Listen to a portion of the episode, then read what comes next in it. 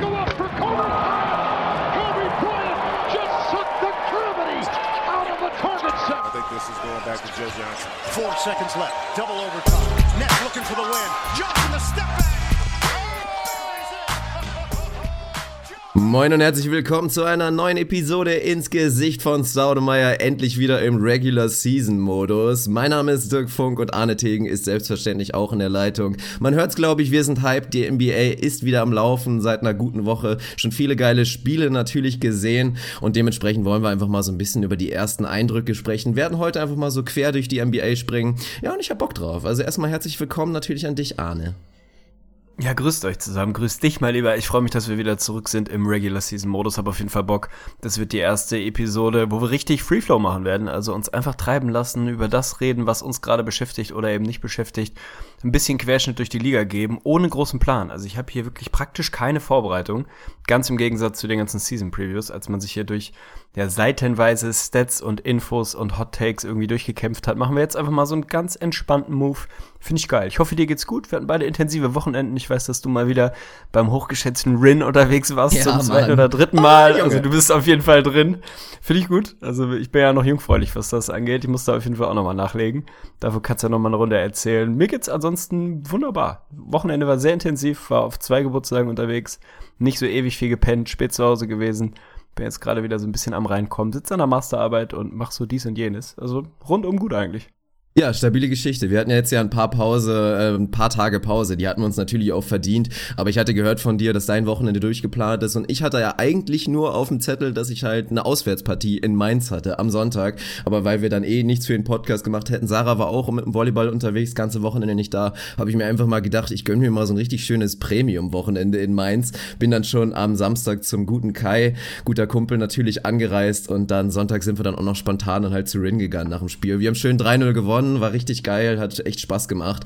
Und danach dann spontan noch zwei Tickets gekoppt, würde jetzt der Rin-Fan sagen. Und es war, es war mal wieder Hammer. Was natürlich auch schön war, ich hatte schön zwei, zwei Hörer-Encounterings. Also auf jeden Fall nochmal großes Shoutout an euch, wenn ihr gerade zuhört. Hat mich gefreut, euch mal zu treffen. Deswegen, ey, wir müssen öfter rausgehen, damit man mal wieder ein paar Leute trifft, ey. Geile Scheiße. Tickets gekoppt überfordert mich auf jeden Fall massiv. Keine Ahnung, wovon du redest. Ich kann mir ungefähr vorstellen. Möchte nur mal zu Protokoll geben, in unserem Vorgespräch, was wie immer ungefähr acht Sekunden gedauert hat, war mehr oder weniger der einzig gehaltvolle Satz von Dirk Funk, ich bin Fame. Ich bin jetzt Fame. Schön, dass wir geerdet sind. Wir müssen öfter mal rausgehen. Vielleicht, ja. Also vielleicht ist es jetzt einfach ich hier in meinem, ich schließe mich ein, schreibe Masterarbeitsmodus, wo ich wenig auf die Straße gehe, wenn dann irgendwie zum Einkaufen.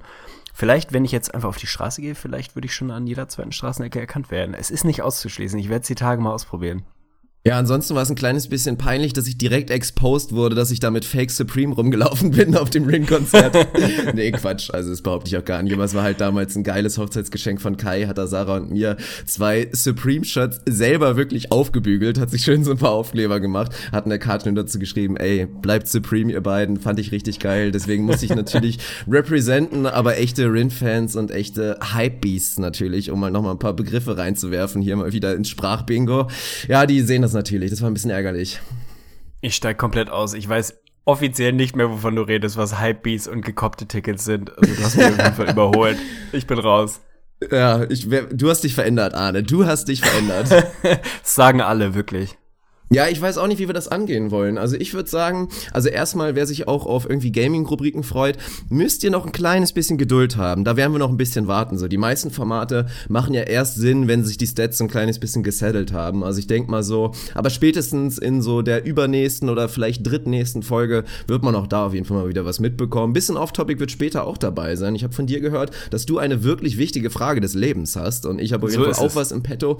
Und ansonsten NBA-technisch könnten wir einfach mal sagen, wir gehen einfach mal so ein paar Sachen durch. Also Sachen, weswegen wir natürlich, Stand jetzt sind ja ganz, ganz viele Sachen Überreaktionen. Da muss man immer so ein bisschen vorsichtig sein. Janis Antetokounmpo wird jetzt natürlich nicht in jedem Spiel 40 plus scoren, aber trotzdem gibt's natürlich viele Dinge, wegen denen man jetzt wahrscheinlich hyped ist und auch Dinge, die ein bisschen enttäuscht haben. Und wir können ja einfach mal so ein, zwei Sachen jeweils abhaken, oder?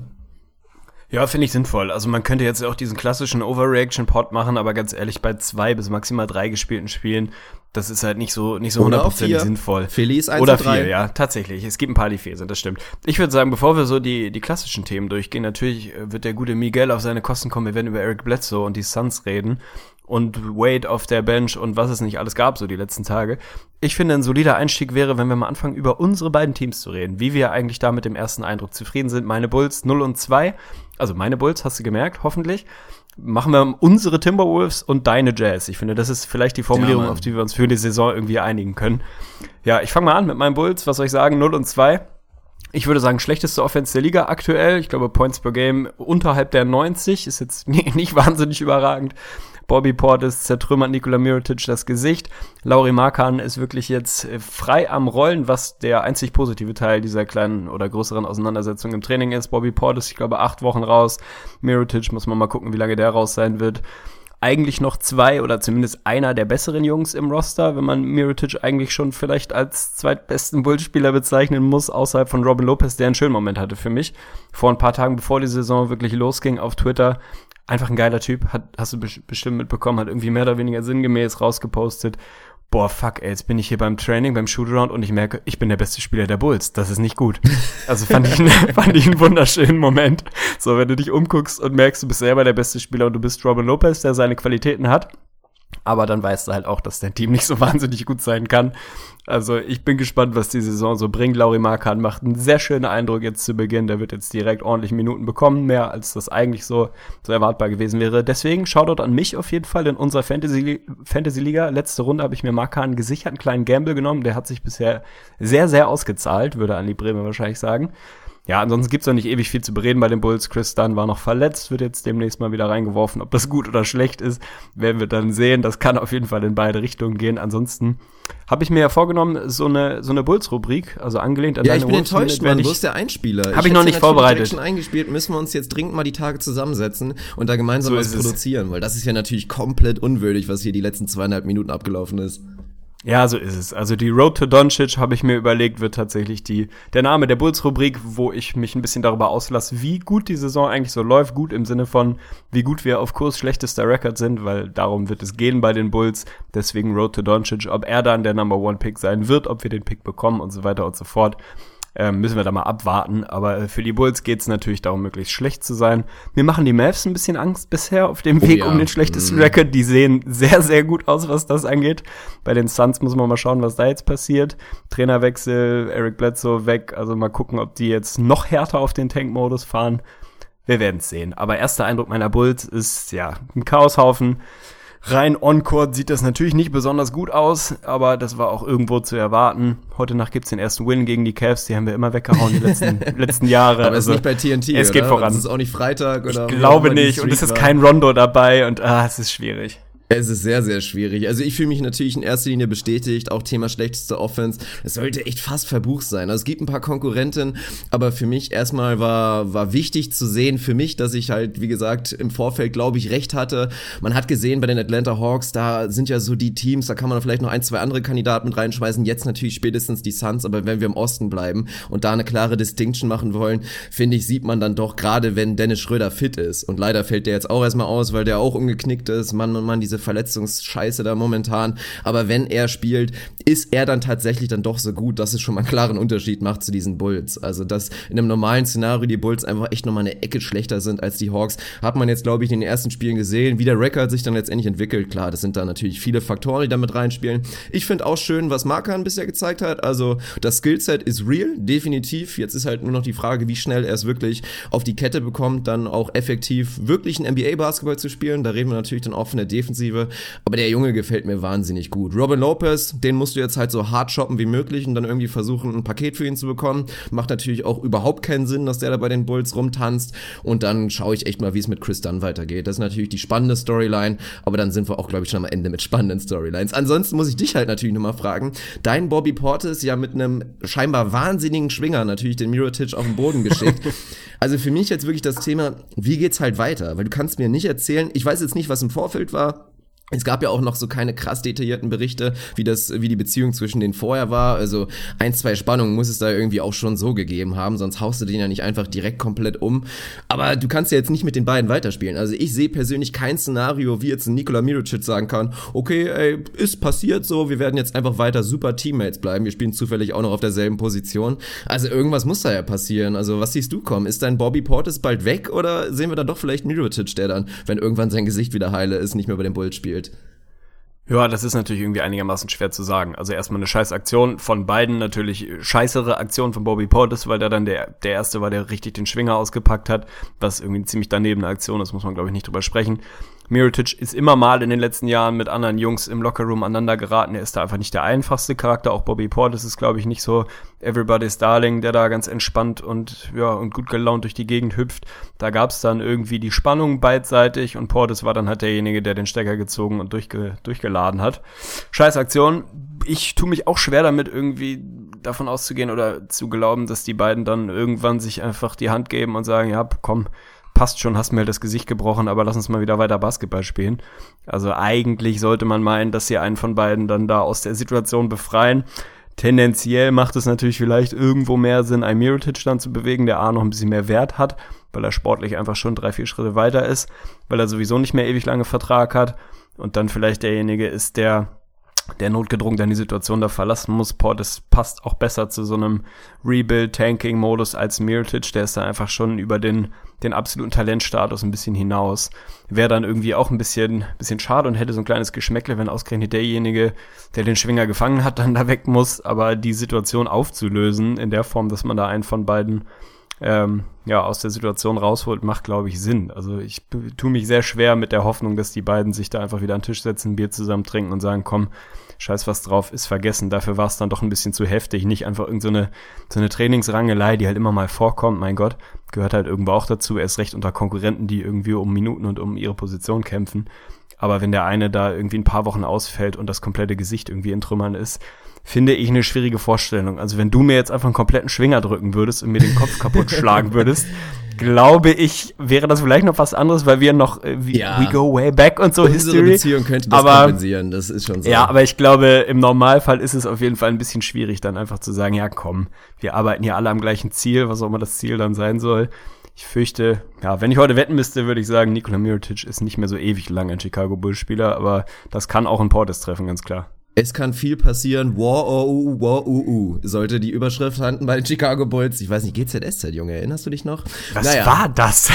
Hattest du gerade? Das war der? GZSZ-Einspieler. Oder nee, oder gute Ah, Zeiten, okay. schlechte Zeiten, glaube ich, oder irgend so Schrott. Hab Das ich ist das. Gleiche. Ja, ist doch egal. Naja, auf jeden Fall kann da viel passieren. Ich bin natürlich, ich werde noch ein bisschen, ein bisschen natürlich beobachten, wie es mit Heuberg weitergeht, ob der eventuell auch ein Kandidat ist auf dem Hot Seat, nachdem wir jetzt ja schon Auf die erste Fall. Trainerentlassung hatten. Aber ich denke auch, das wäre, macht natürlich alles nicht so wirklich Sinn. Aber gehen wir zu positiveren Sachen rüber und da bin ich direkt mal bei meinen neuen Utah Jazz. Und was soll ich sagen? Ich bin unfassbar hyped. Wenn nicht dieser beschissene Jamal Crawford da einmal in seinem Leben halt so einen wichtigen Wurf trifft. Nein, Quatsch. Also dafür ist er ja bekannt. Er trifft Big Shots und natürlich wurde ich direkt wieder markiert nach diesem Spiel. Aber wir haben es in dem Podcast ja auch damals gesagt. Jamal Crawford ist natürlich jemand, der dir locker zwei, drei Spiele gewinnen kann. Aber warten wir mal alle ab, wie viele Spiele er noch außer Hand geben wird für die Wolves. Von daher, wenn das nicht passiert, dann sind die Jazz vielleicht 3-0 und das für mich echt mit absoluten Statement-Wins. Ich bin wirklich unfassbar hyped. Thema Lockdown D, also absolut unfassbar und gerade natürlich auch die Bank muss man dabei loben, weil es sind jetzt nicht unbedingt die Starter, auch wenn mir ein Ricky gefällt, auch wenn die Wurfquoten natürlich aktuell noch nicht da sind. Ein Rudy gefällt mir auch super, obwohl der mit Sicherheit noch nicht am Limit spielt. Joe Ingles macht das echt richtig geil, also ist wirklich in der Lage, das haben wir glaube ich jetzt schon gesehen, viel von dem Playmaking, was ein Gordon Hayward jetzt natürlich übergelassen hat, da zu übernehmen. Das ist, glaube ich, was, wo da haben viele dran gezweifelt. Aber Joe Ingles ist einfach ein geiler Zocker. Und was die Bank da halt momentan macht, absoluter Wahnsinn. Also ein Epke Judo, ein Thabo Cephalosha, ein Donovan Mitchell spielt natürlich absolut vogelwild gerade, aber es funktioniert trotzdem. Die haben einfach eine richtig geile Verteidigung, sind tief genug. Und das waren ja auch all die Gründe, warum ich sie so gut sehe. Und ich fühle mich aktuell natürlich eine Überreaktion sehr, sehr wohl damit, dass ich sie noch ein bisschen positiver gesehen habe. Und ja, meine, meine Bold Prediction, meine Wette mit dir, dass eine 50 am Ende da am Anfang steht, eine 5 am Anfang, ja, ich kann es mir sehr gut vorstellen. Finde ich auf jeden Fall geil, weil ich diese Wette nach wie vor mit allem, was ich habe, halten würde, dass da unter gar keinen Umständen eine 5 am Ende steht. Ich habe mir natürlich die Jazz auch angeguckt und bin positiv überrascht, so, dass sie die Defense so schnell, so gut aufs Parkett bringen. Finde ich gut, gefällt mir. Ich bin ja auch nach wie vor einfach ein Fan oder ein Freund der Jazz und wünsche mir, dass sie eine gute Saison spielen. Jetzt muss man natürlich auch so ein bisschen Dinge in Kontext setzen. Also ich finde es relativ relativ ausgeschlossen, dass Joe Ingles weiter mit einer True Shooting Percentage von 84,6% durch die Liga pflügt und PAR von 23 produziert. Also der ist natürlich, leider Gottes so gerne, ich mag, massiv am Überperformen gerade und wird da auch mal wieder ein bisschen auf den Boden der Tatsachen kommen. Dafür haben andere Jungs wahrscheinlich noch ein bisschen Upside. Natürlich ein Rudy irgendwo, ein Rodney Hood, der ein bisschen verletzt war und nicht ganz die Minuten gespielt hat und noch nicht so den Impact hatte, den man sich von ihm erhofft. Also da geht's in beide Richtungen, geht, geht sicherlich noch ein bisschen was in Korrekturbereich so. Ich glaube, dass sie, dass sie ein Playoff-Team sind. Da haben wir sie auch gesehen, da habe ich sie auch gesehen. Aber 50 Wins sind für mich da nach wie vor weitgehend ausgeschlossen. Ich gönne es dir, wenn es kommt, dann geht auf jeden Fall der erste Kasten Bier auf mich. Das kannst du verbuchen, können wir als Podcast-Wette hier mit aufnehmen. Aber 50 Wins sehe ich nicht. Also da sehe ich dann doch noch zu viele, zu viele Probleme im Laufe der Saison kommen, als dass sie da wirklich irgendwie um Platz 4 oder was im, im Westen mitspielen können. Aber sind sicherlich nach drei Spielen so eine kleine positive Überraschung, das auf jeden Fall. Naja, mit 50 Wins wirst du ja auch ganz gerne mal nur Sechster in diesem Westen. So ähnlich haben wir es ja auch projected, von daher warten wir mal. Aber was mich einfach freut und deswegen, man liest ja auch immer wieder dafür, wir haben ihn auch gelobt, Quinn Snyder, das ist einfach ein geiler Coach. Und was mich einfach so glücklich macht, ist, dass er realisiert hat, was du halt mit einem Ricky Rubio machen musst. Also da ist er einfach bereit und dass du da so ein bisschen, echt so, dass den, die, die Zügel so ein bisschen aus der Hand gibst und sagt, komm, wir haben den Jungen auch, also lass ihn jetzt bitte auch das machen, was ihn so gut macht. Wirklich einfach eine Ricky Offense, viel den Ball in der Hand und dann einfach extrem viel Ball-Movement. Also es gibt da auch interessante Stats. Wirklich, ich glaube, fast 20 mehr Pässe pro Spiel machen die Utah Jazz gerade. Also der Ball fisst da nur so am Perimeter rum. Ein bisschen schneller spielen sie auch. Es ist natürlich trotzdem viel Halfcourt, selbstverständlich, gerade nach Makes von Gegnern. Aber trotzdem wird der Ball ein kleines bisschen mehr gepusht und Ricky macht das schon echt super. Dass er sein Wurf noch nicht da ist, klar. Ich habe ja jetzt auch nicht gesagt, Thema Most Improved Player Ricky, da gab es ja auch nach dem ersten Spiel direkt wieder herbe Kritik. Ich habe ja nicht gesagt, dass der auf einmal 47% aus dem Feld schießt und ein Knockdown-Shooter von, von draußen ist. Aber mir reicht's ja genau das, was er auch gerade macht. Einfach ein bisschen aggressiver und ich glaube auch daran, dass sein Shot noch ein bisschen mehr fallen wird und er jetzt nicht weiterhin 37 aus dem Feld schießt. Seine 15, 16 Punkte irgendwie so um den Dreh, das mit guten Assists und einfach geiler Defense, die er bisher gezeigt hat, dann sind die ein geiles Team. Und es ist halt nicht immer so simpel, nur weil er persönlich jetzt vielleicht nicht so effizient ist. Er hat es trotzdem immer geschafft, eine gute, eine relativ gute Offense irgendwie hinzulegen. Und das klappt augig auch mit den Utah Jazz, die aktuell natürlich extrem ausgeglichen sind mit ihrem Scoring. So ein bisschen der Go-To-Guy fehlt natürlich echt. Das hat man auch so ein bisschen spät im Spiel gesehen. Rudy hat es auch echt schwer. Da sehen wir jetzt so ein bisschen ähnliches Phänomen, was Steven Adams im letzten Jahr erleben musste. Also jedes Mal, wenn er dann den Ball in der Zone bekommt, hast du direkt drei Leute um ihn herum. Das ist natürlich ein kleines bisschen schwierig, aber gerade von einem Rodney Hood erwarte ich mir noch ein bisschen mehr an Donovan Mitchell. Sollte wirklich auch noch ein bisschen mehr in diese Scoring-Rolle reinwachsen und dann auch noch ein bisschen effizienter werden. Wie gesagt, der spielt aktuell noch sehr wild. Aber es gibt einfach extrem viele Sachen, warum man hoffnungsvoll sein sollte. Also die meisten Sachen, die man jetzt sieht, sind real. Ich gebe zu, Joe Ingles vielleicht ein bisschen überperformen, aber so viel schlechter sehe ich ihn jetzt auch nicht mehr werden und dann sehe ich einfach noch viel Luft nach oben in vielen Bereichen. Finde ich gut, wie gesagt, da gehe ich insofern ein bisschen dagegen, dass, wie gesagt, Joe Ingles 85% True Shooting, Rodney Hood 75, also das wird beides wieder sich ein bisschen, ein bisschen gen Boden einpendeln. Die werden nicht ins Bodenlose fallen, weil Joe Ingles einfach auch ein effizienter und geiler Typ ist, das ist, glaube ich, nichts Neues. Aber der ist nicht nur ein bisschen, sondern der ist massivst am Überperformen gerade. Ist auch völlig okay.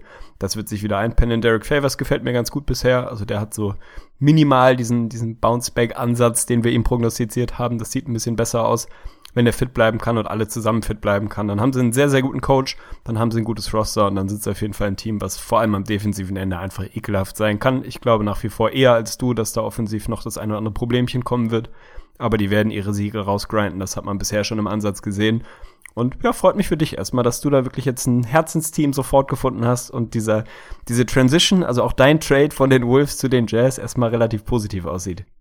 Ja, aber wie gesagt, es ist ja nicht so, dass die Wolves irgendwie links liegen bleiben und deswegen wollen wir auch direkt über sie sprechen und ich starte einfach mal mit der Eingangsfrage, was ist mit Jimmy Butler los, Arne?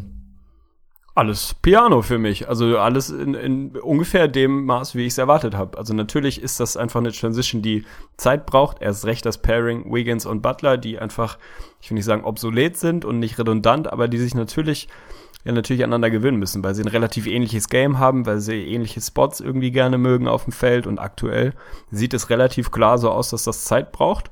Aber die hatten einen schweren Schedule, haben drei, zwei Wins rausgeholt aus drei Spielen. Jimmy natürlich offensiv noch nicht in der Form, wie sie ihn brauchen, wie sie ihn gern hätten. Dass der eine kleinere Rolle offensiv einnehmen wird als in den letzten zwei Jahren, ist, glaube ich, auch relativ erwartbar gewesen. Dass er dann vielleicht eher derjenige sein kann, der im vierten Viertel Crunch-Time, wo die Wolves große Probleme hatten, besser reinkommen kann und da wirklich helfen kann. Das, davon bin ich immer noch überzeugt. Das wird ein bisschen Zeit brauchen.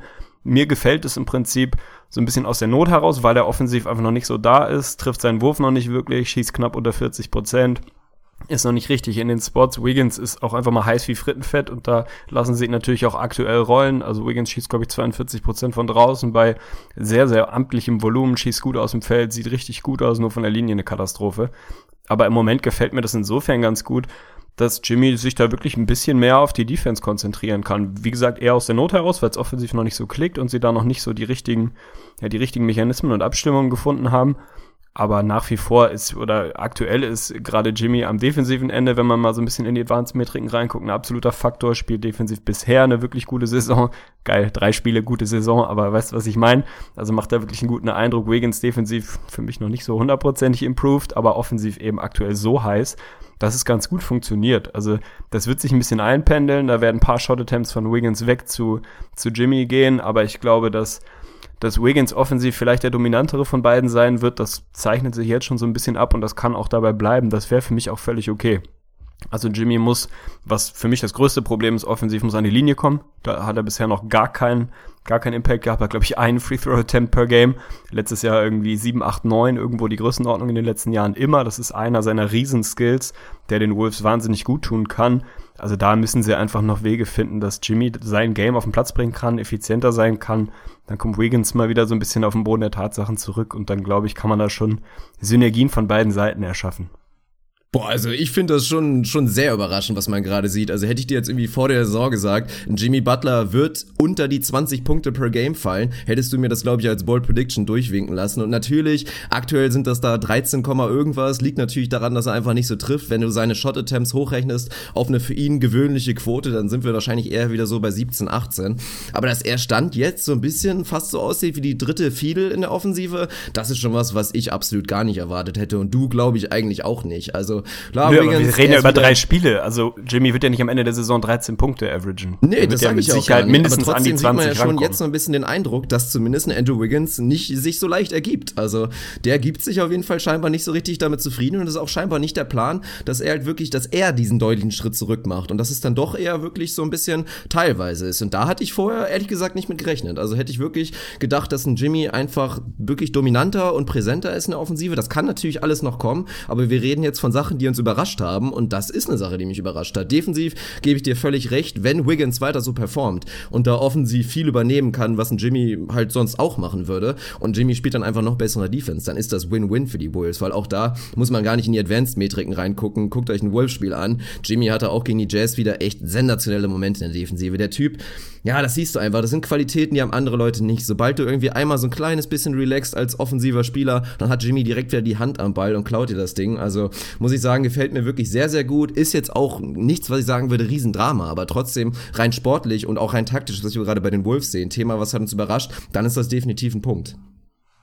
Weiß ich nicht. Also, nee, das sehe ich deutlich weniger kritisch als du. Also, Wiggins nimmt anderthalb Shots weniger als im letzten Jahr.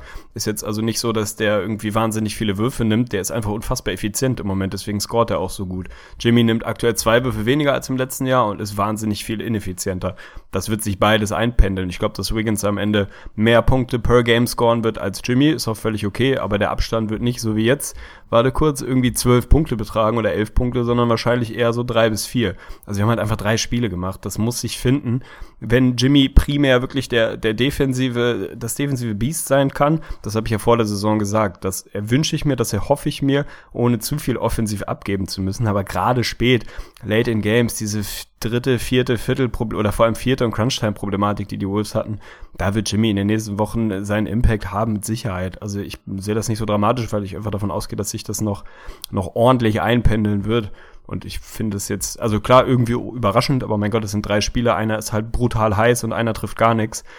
Die Shot Attempts sind nicht so weit auseinander. Da finde ich es jetzt nicht, Also ich finde, die Zahlen sehen dramatischer aus, als es tatsächlich auf dem Feld wirkt.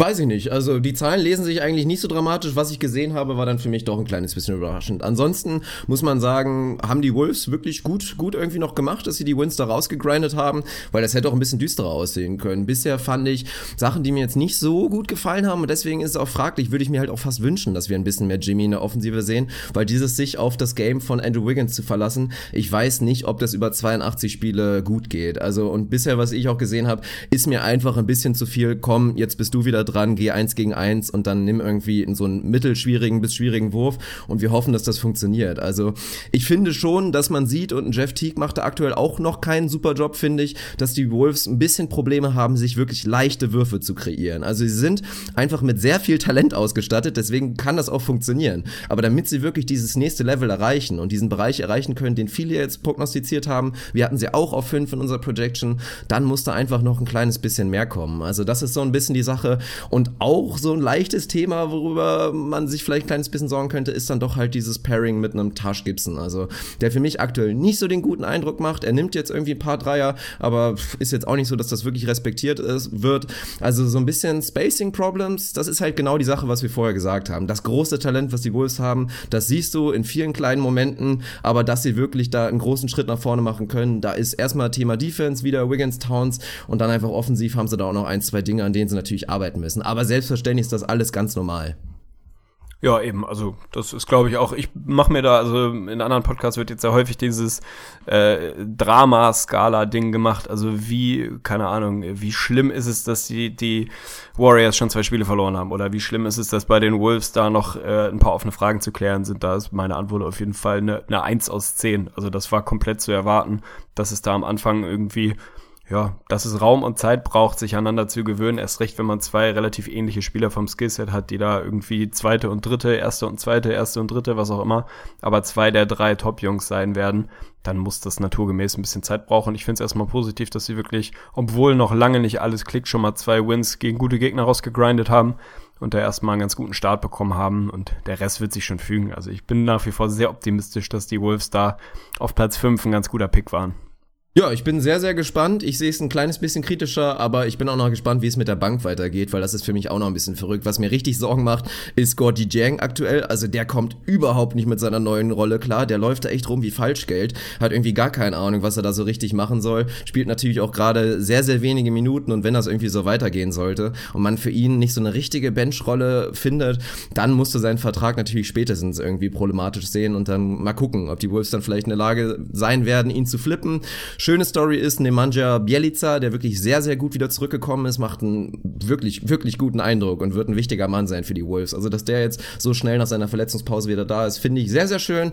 Und ja, müssen wir mal gucken. Wenn Jamal Crawford weiter so liefert, wie er es aktuell macht, dann war das natürlich ein Riesenwurf für die Wolves. Ja, dazu möchte ich mich nicht weiter äußern. Ja, besser ist es. ja, was haben wir noch irgendwie? Deine Cavs, da bin ich natürlich irgendwie interessiert, wie du da die, die ersten Momente gesehen hast. Da gibt es uns natürlich auch mal wieder Verletzungskraft. Eric Rose hat mal wieder eine Verletzung. D-Wade wurde jetzt endlich, in Anführungsstrichen sind erst drei Spiele, aber erwartbar und völlig richtigerweise als Anführer der Second Unit irgendwie auf die Bank geschoben, was komplett richtig ist. Also auch da müssen wir nicht überreagieren. Die Cavs haben halt einen massiven Loss gegen die Magic gefressen, der wirklich heftig war. Also das war einer der krankeren Blowouts eines Spitzenteams, den man die letzten Jahre so gesehen hat. Ansonsten ist bei den Cavs im Prinzip, würde ich sagen, alles im Reinen. Auch da braucht es natürlich Zeit, bis sich die einzelnen Pieces so gefunden haben, bis die richtigen Rotations gefunden wurden, bis man weiß, wie man aus einem Dwayne Wade einen Plusspieler machen kann, weil er das bisher noch gar nicht ist, noch ein kompletter Fremdkörper, fehl am Platz. Jetzt wird José Calderon irgendwie erstmal starten. Mal gucken, wie lange. Ich weiß nicht genau, wie es bei Derrick Rose aussieht, ob du da mehr Insight hast, wie lange er ausfällt. Ist auf jeden Fall natürlich auch mal wieder ärgerlich, dass der direkt erstmal wieder ausfällt. Aber ansonsten bei den Cavs, wie gefällt dir Kevin Love auf der 5?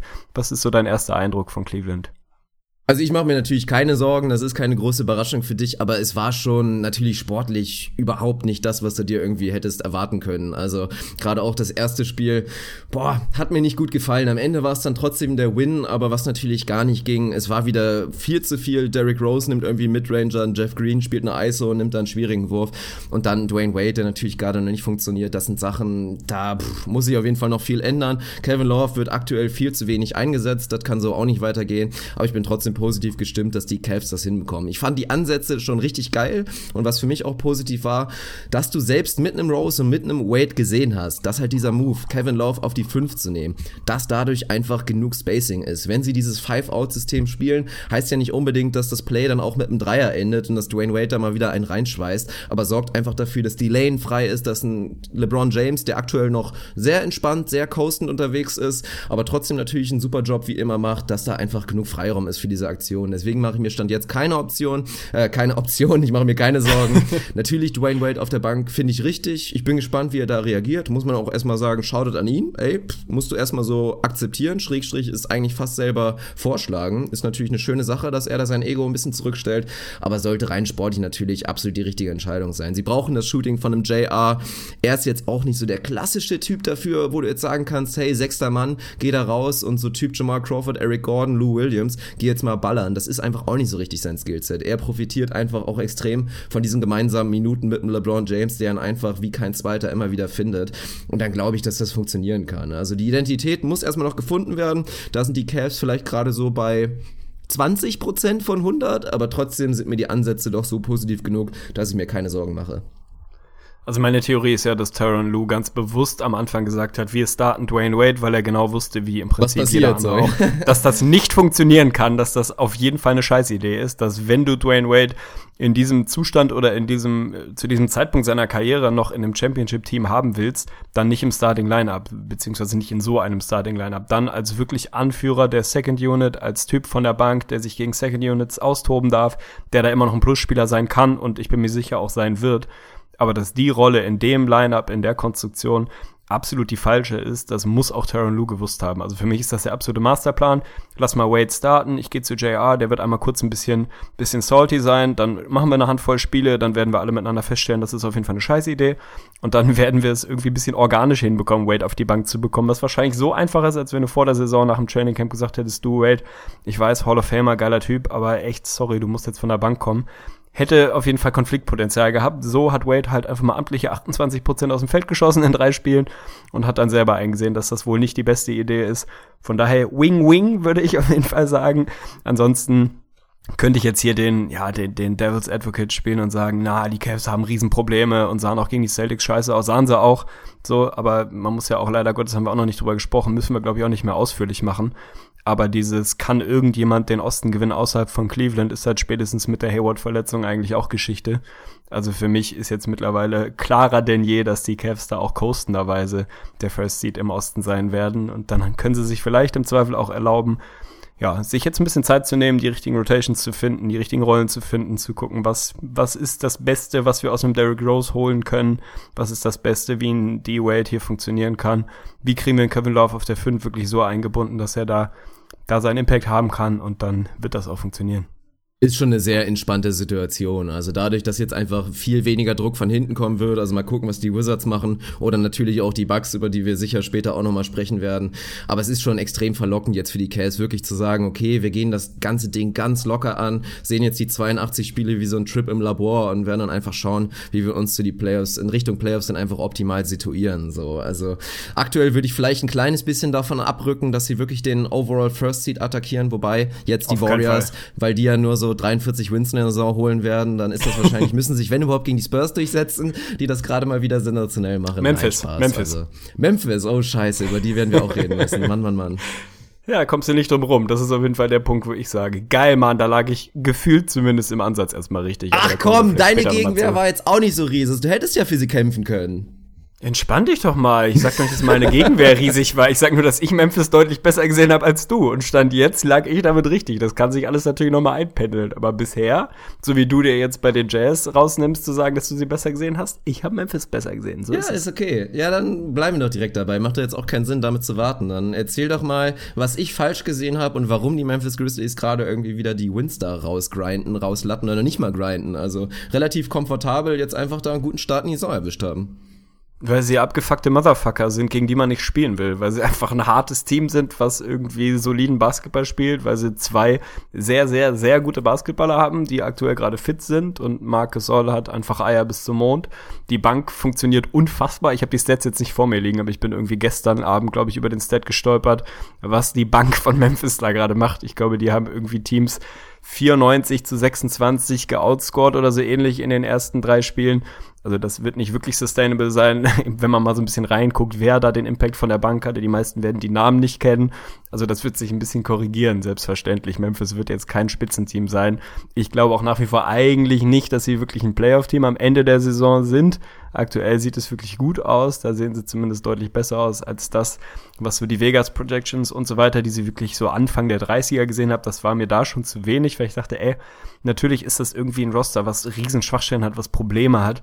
Nichtsdestotrotz ist das ein guter Coach und sind das einfach zwei All-Star-Kaliber-Jungs, die du da hast, wenn die fit bleiben können dann wird das irgendwie reichen, um ekelhaftes Team zu sein. Also aktuell natürlich Identität müssen wir nicht drüber sprechen. Sehr, sehr gutes defensives Team. Also Defensive Rating müsste ich mal aufmachen, aber wahrscheinlich irgendwie Top 3. Na, nicht ganz Top 6, aber irgendwie deutlich unter 100 im Defensive Rating, was sehr, sehr gut ist. Das werden sie nicht halten können. Aber das ist halt einfach ein Team. Und das haben auch die Warriors nun mal wieder zu spüren bekommen die sind halt ab dem ersten Tag voll da, die kennen ihre Identität. Grit and Grind nicht mehr ganz so krass wie früher, aber das ist einfach ein, ein, Team, was jede Nacht da alles auf den Platz bringt und alles hinwirft. Ähnlich wie die Spurs, nicht auf dem Niveau, aber so ein bisschen in einer, in einer ähnlichen Richtung. Und das reicht dann halt hier und da auch für ein paar Wins. So, werden die jetzt deutlich über 500 Basketball spielen? Auf gar keinen Fall.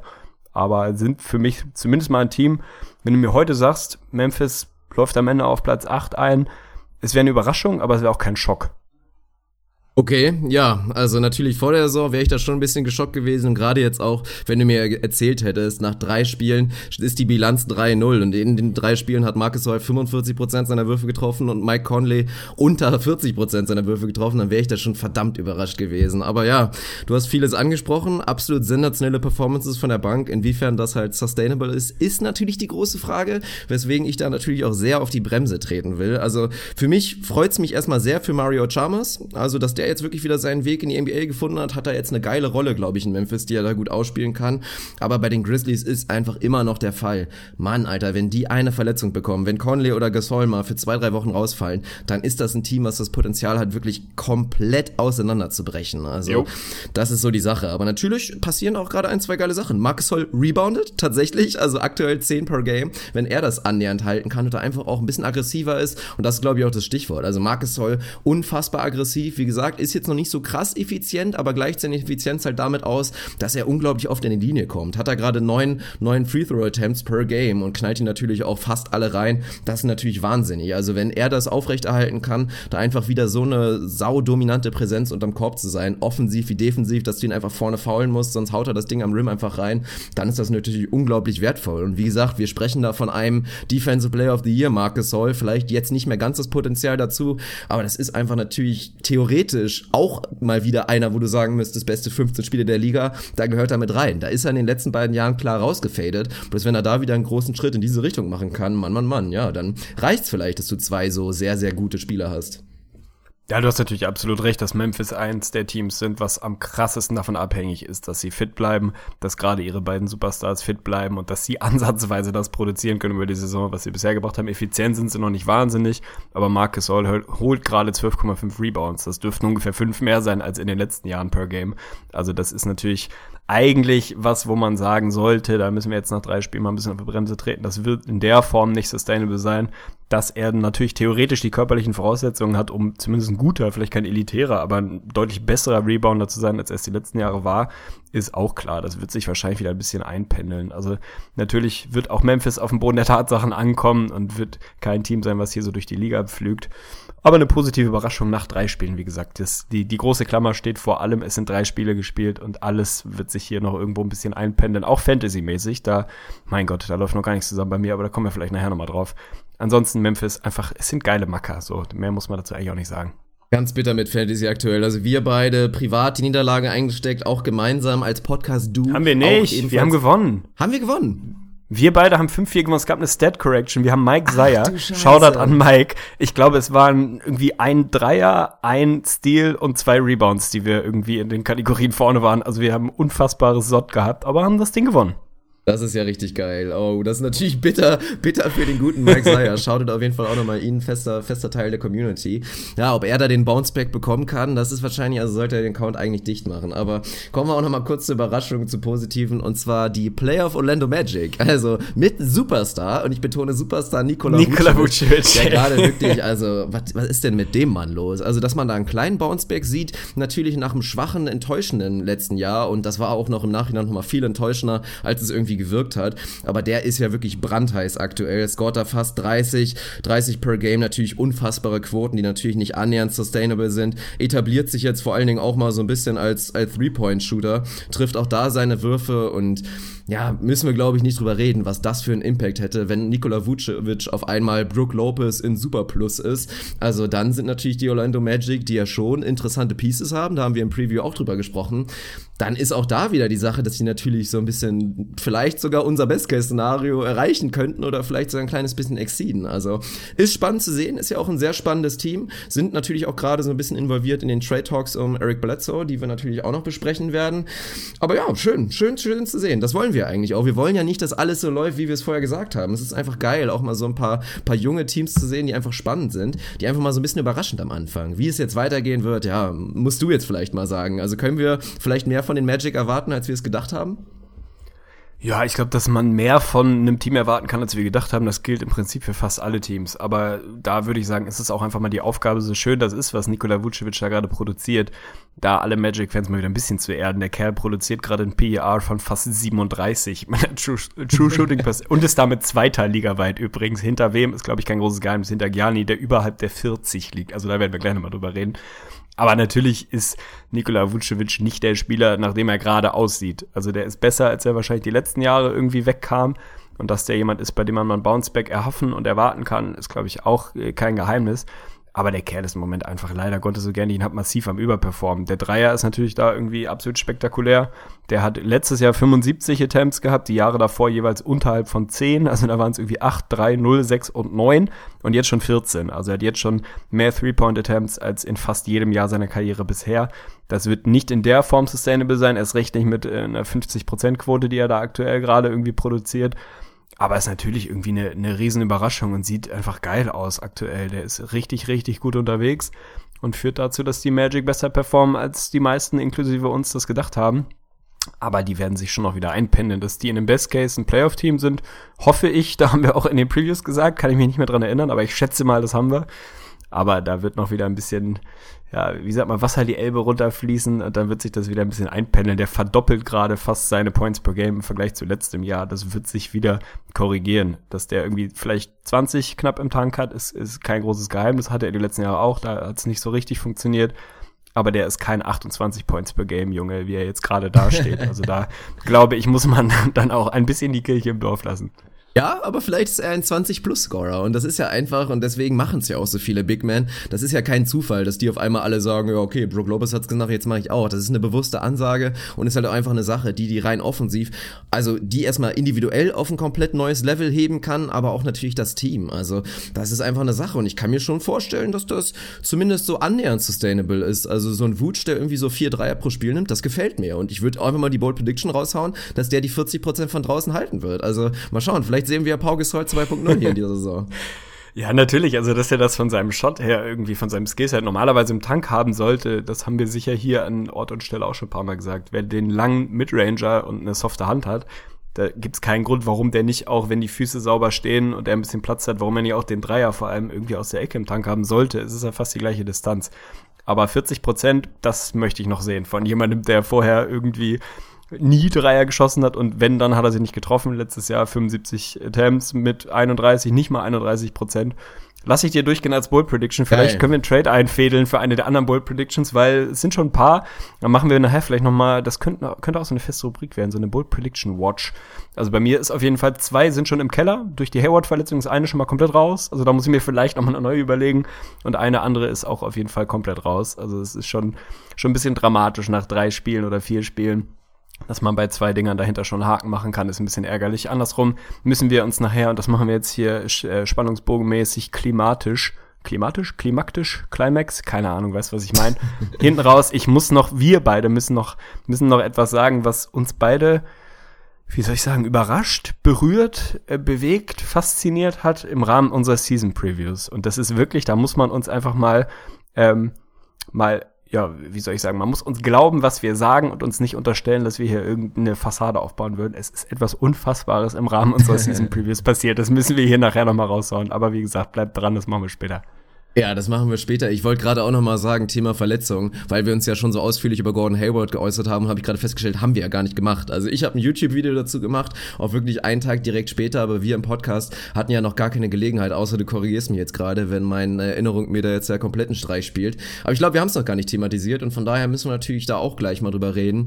Also natürlich meine Meinung kennen jetzt hoffentlich schon die meisten. Effektiv weiß ich, dass das nicht der Fall ist, weil die YouTube-Views vielleicht jetzt noch nicht so ganz in dem Bereich sind. Aber ich will vor allen Dingen, dass du dann vielleicht mal vorlegst vorlegst und so ein bisschen über Gordon Hayward gleich sprichst, aber natürlich im gleichen Zuge, das ist ja fast ein bisschen untergegangen, was auch ein bisschen traurig vielleicht ist, aber klar, wir reden hier einfach in der einen Kategorie von einem Typ All-Star, von einem absoluten Star seines Teams und bei Jeremy Lin ist das halt ein bisschen was anderes, von daher ist vielleicht da ein bisschen untergegangen, dass auch der sich schwer verletzt hat, Season-Ending Injury, hat sich da die Patellasehne einfach mal durchgekloppt, auch eine ganz, ganz unangenehme Geschichte und natürlich auch bitter für die Brooklyn Nets, schön für die Angelo Russell-Fans, weil der produziert gerade auf jeden Fall massiv, aber trotzdem Trotzdem freuen sich wahrscheinlich in erster Linie die Cleveland Cavaliers, dass das die Win Projections der, der Nets natürlich eher wieder ein bisschen Richtung, Richtung Keller doch wieder ein bisschen korrigiert und dann müssen wir mal schauen. Aber reden wir über Gordon Hayward.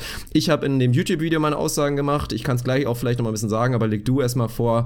Aktuell sieht es natürlich noch nicht so gut aus, dass die Celtics jetzt sich da auch natürlich stark anpassen müssen. Kyrie Irving auf jeden Fall am struggeln. Aber was glaubst du, wie tief können die Boston Celtics in dieser Saison jetzt fallen ohne Hayward?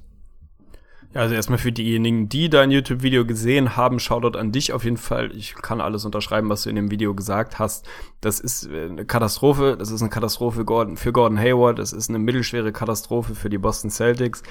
Es war ein absolut ekelhafter Moment. Ich habe das Spiel im Real Life geguckt und äh, tatsächlich haben wir auch drüber gesprochen. Ich hatte Tränen in den Augen, einfach weil ja, mich das hm. komplett, also so eine ekelhafte Aktion, diese, also müssen wir nicht drüber sprechen, wie das aussah, was da passiert ist, dass das einfach eine Katastrophe ist, dass das menschlich in allererster Linie für Gordon Hayward und sein Umfeld einfach eine Vollkatastrophe ist. Macht da den Schritt nach Boston, freut sich wie ein kleines Kind auf die neue Saison, wirklich ein komplett neues Team und hat richtig Bock und ja, dann passiert nach sechs Minuten oder was einfach diese, diese absolute Scheiße. Es gehört leider Gottes dazu zum Sport, so minimal positiv scheint jetzt ja erstmal so ein bisschen rauszukommen, dass es anscheinend, zumindest was solche Art von Verletzungen angeht, jetzt nicht unbedingt der Worst Case eingetreten ist, was da hätte passieren können.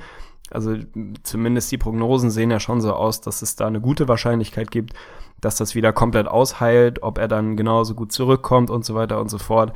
Das äh, bespricht man dann irgendwie zu gegebener Zeit, aber das ist zumindest erstmal so ein bisschen Glück im Unglück. Das hätte mit Sicherheit auch noch schlimmer ausgehen können und da irgendwie so einen ganz ekelhaften schiefen Bruch geben können. Insofern ist das ja erstmal positiv.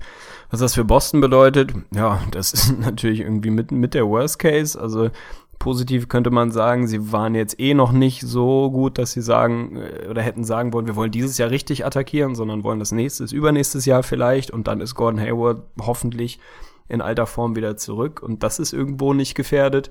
Aber natürlich haben sich auch die Celtics dieses Jahr was ausgerechnet für die Saison und da muss man jetzt nicht drum rumreden, der Zug ist abgefahren. Also ohne einen Gordon Hayward in fitter und Topform werden die Celtics im Osten nichts zu bestellen haben. Die sind für mich immer noch ein Playoff-Team. So, irgendwo Range 5, 6 vielleicht. In einem Best Case vielleicht ein Tick besser, in einem Worst Case vielleicht ein Tick schlechter. Ich sehe sie nicht aus den Playoffs rausfallen. Andersrum muss man jetzt auch mal sagen, lasst sich jetzt mal Al Horford verletzen und dann reden wir wahrscheinlich nicht mehr über ein Playoff-Team. Also das ist natürlich schon, schon was, was die Saison der Celtics und die, den Outlook im Osten elementar verändert. Also wenn man jetzt ultra zynisch wäre, könnte man sagen, die beiden Verletzungen, der einzige Gewinner sind tatsächlich die Cavs, weil die Celtics auf einmal keine Gefahr mehr sind, weil der Netzpick wahrscheinlich noch wieder ein bisschen besser sein sollte jetzt. Aber da muss man sich nicht in irgendwie in Zynismus verfallen. Das ist für beide Jungs, auch um da den Bogen zu Jeremy Lin zu schlagen, absolut scheiße. Das ist einfach ätzend, das will keiner sehen. Das gehört leider dazu. Man will es nicht sehen. Meine beiden Bold Predictions tatsächlich für die Celtics war, Gordon Hayward schafft ein All-NBA-Team. Zug ist abgefahren. Für die Nets war meine Prediction, die Nets werden den drittbesten Scoring-Backcourt im Osten stellen. Da habe ich natürlich auf Jeremy Lin und D'Angelo Russell geschaut. Auch Zug abgefahren. Also es ist natürlich im Großen und Ganzen ist es völlig Latte, ob meine Predictions hier aufgehen oder peng. Aber was ich damit sagen will, ist, dass das schon zwei, ja, zwei Verletzungen sind, die den Outlook dieser Teams elementar verändern. So, die Nets können immer noch ein nettes Team sein, wie man gerade gegen die Hawks gesehen hat.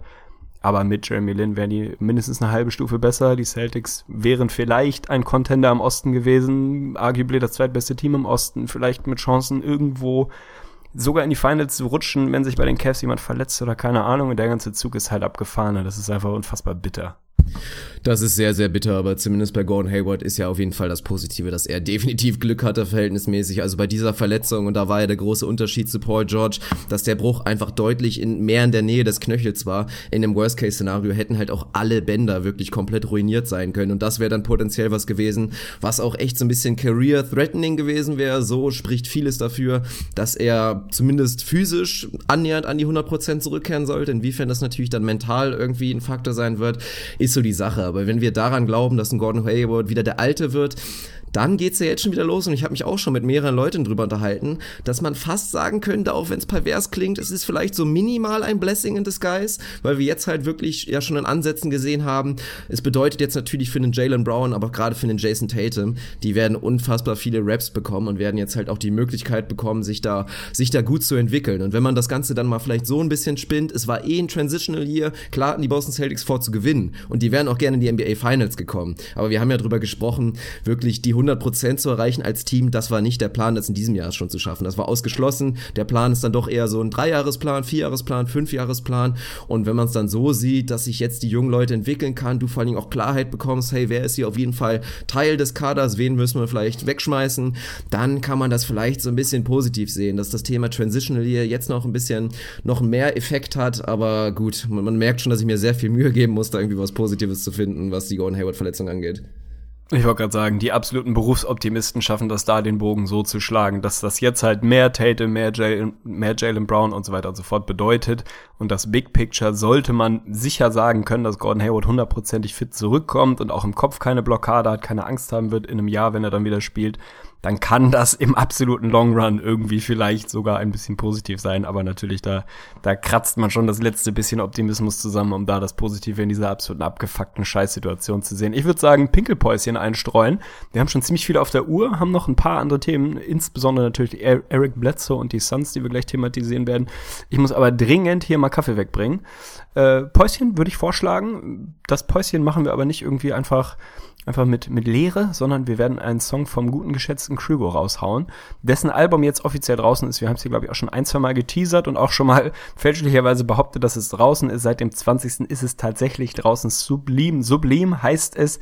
Gibt's auf iTunes, gibt's auf Amazon Music, gibt's auf Spotify, gibt's, glaube ich, sogar auch auf Soundcloud, gibt's auch in gepresster analoger Version. Einfach krügo.de oder facebook.com slash krügo einfach mal auschecken sind eine Menge, Menge sehr stabiler Tracks drauf. Insbesondere einer, der auch tatsächlich Bezug zu uns hat, zu unserem Podcast zum Thema Basketball, den wir jetzt hier nochmal raushauen werden. Und äh, wir sehen uns, hören uns gleich wieder zur Pinkelpause. Dirk got one shot.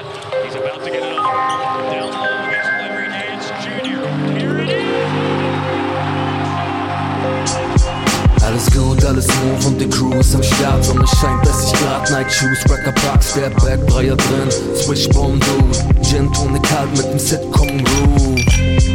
Hör mal, was ich hier zu sagen hab. Heute schmeckt das Leben einfach derbe nach Bananensaft. Sagenhaft, ich bin immer noch im Untergrund, fresh und unbekannt und die Gedanken weiter kunterbunt. Der Rap-Philosoph, macht den Rap wieder groß ohne Stress, du Idiot. Das K steht für kalt und das R für entspannt. U zu dem A, zu dem Go, wow, wow, wow. Wege fühlst du nicht den Vibe. Jeder kann es fühlen, aber leider nicht verneinen. Ohne Angst vor dem Ziel geht es weiter in der Zeit. Jetzt sag mir, was du fühlst, aber streite nicht dabei. Mann, die Zeit steht still, wenn er Ball fliegt. Ja, die Zeit steht still, wenn er Ball fliegt. Und er fliegt, er fliegt und er fliegt. Direkt in das Glück, wow. Mann, die Zeit steht still, wenn er Ball fliegt. Ja, die Zeit steht still, wenn er Ball fliegt. Und er fliegt, er fliegt und er fliegt. Fliegt direkt in das Glück. I mean, listen, listen, listen, listen, we talking about practice. Noch ein Wechsel in die Hand und Klecks an die Wand. Dual Checks in der Bank für die letzte Instanz. Staudemeyer Square geht von Köln bis nach Hamburg. Es fliegen Dreiermann direkt in deine Sandburg. Gib mir den Ball in die Hand. One Team, One Love ohne Platz auf der Bahn. True to the game, Shooters gonna shoot, wir sind fly, so wir federn aber immer auf der Hut. Yeah, guck mal, guck mal, wie es weitergeht. Wir offen auf Körper, du nur darauf, dass die Zeit vergeht. Mann, die Zeit steht still, wenn der Ball fliegt. Ja, die Zeit steht still. Mann, die Zeit steht still, wenn der Ball fliegt. Ja, die Zeit steht still, wenn der Ball fliegt. Und er fliegt, er fliegt und er fliegt. Fliegt direkt in das Glück, wow. Mann, die Zeit steht still, wenn der Ball fliegt. Ja, die Zeit steht still, wenn der Ball fliegt. Und er fliegt, er fliegt und er fliegt. Fliegt direkt in das Glück. Listen, listen, listen, we talking about practice. Pra- pra- pra- pra- practice. Mann, die Zeit steht still, wenn er Ball fliegt. Ja, die Zeit steht still, wenn er Ball fliegt. Und er fliegt, er fliegt und er fliegt. Fliegt direkt in das Glück, wow. Mann, die Zeit steht still, wenn er Ball fliegt. Ja, die Zeit steht still, wenn er Ball fliegt. Und er fliegt, er fliegt und er fliegt. Fliegt direkt in das Glück. I mean, listen, listen, listen, listen, we talking about practice.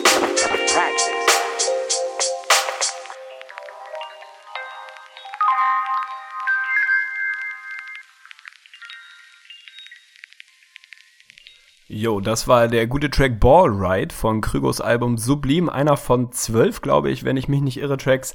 Alles handgemacht, handproduziert, vom Beat bis zu den Lyrics, wirklich A bis Z, all das, was ein Album irgendwie betrifft oder ein Musikstück betrifft, hat der gute Krügo in seiner Butze selber gemacht. Sensationelle Mucke, wie gesagt, handgemacht, ehrlich, authentisch aus Hamburg. Also checkt es auf jeden Fall aus. Ball Ride hieß das Ding. Alle anderen Tracks lohnen sich auch. www.facebook.com slash Krugo, K-R-U-E-G-O, glaube ich. Und dann solltet ihr da landen und könnt euch das Album bestellen. Lohnt sich auf jeden Fall. Also von mir absolute Hörempfehlung. Du hast, glaube ich, auch Teile davon schon gehört, noch nicht komplett. Also hol das auf jeden Fall nach. Lohnt sich.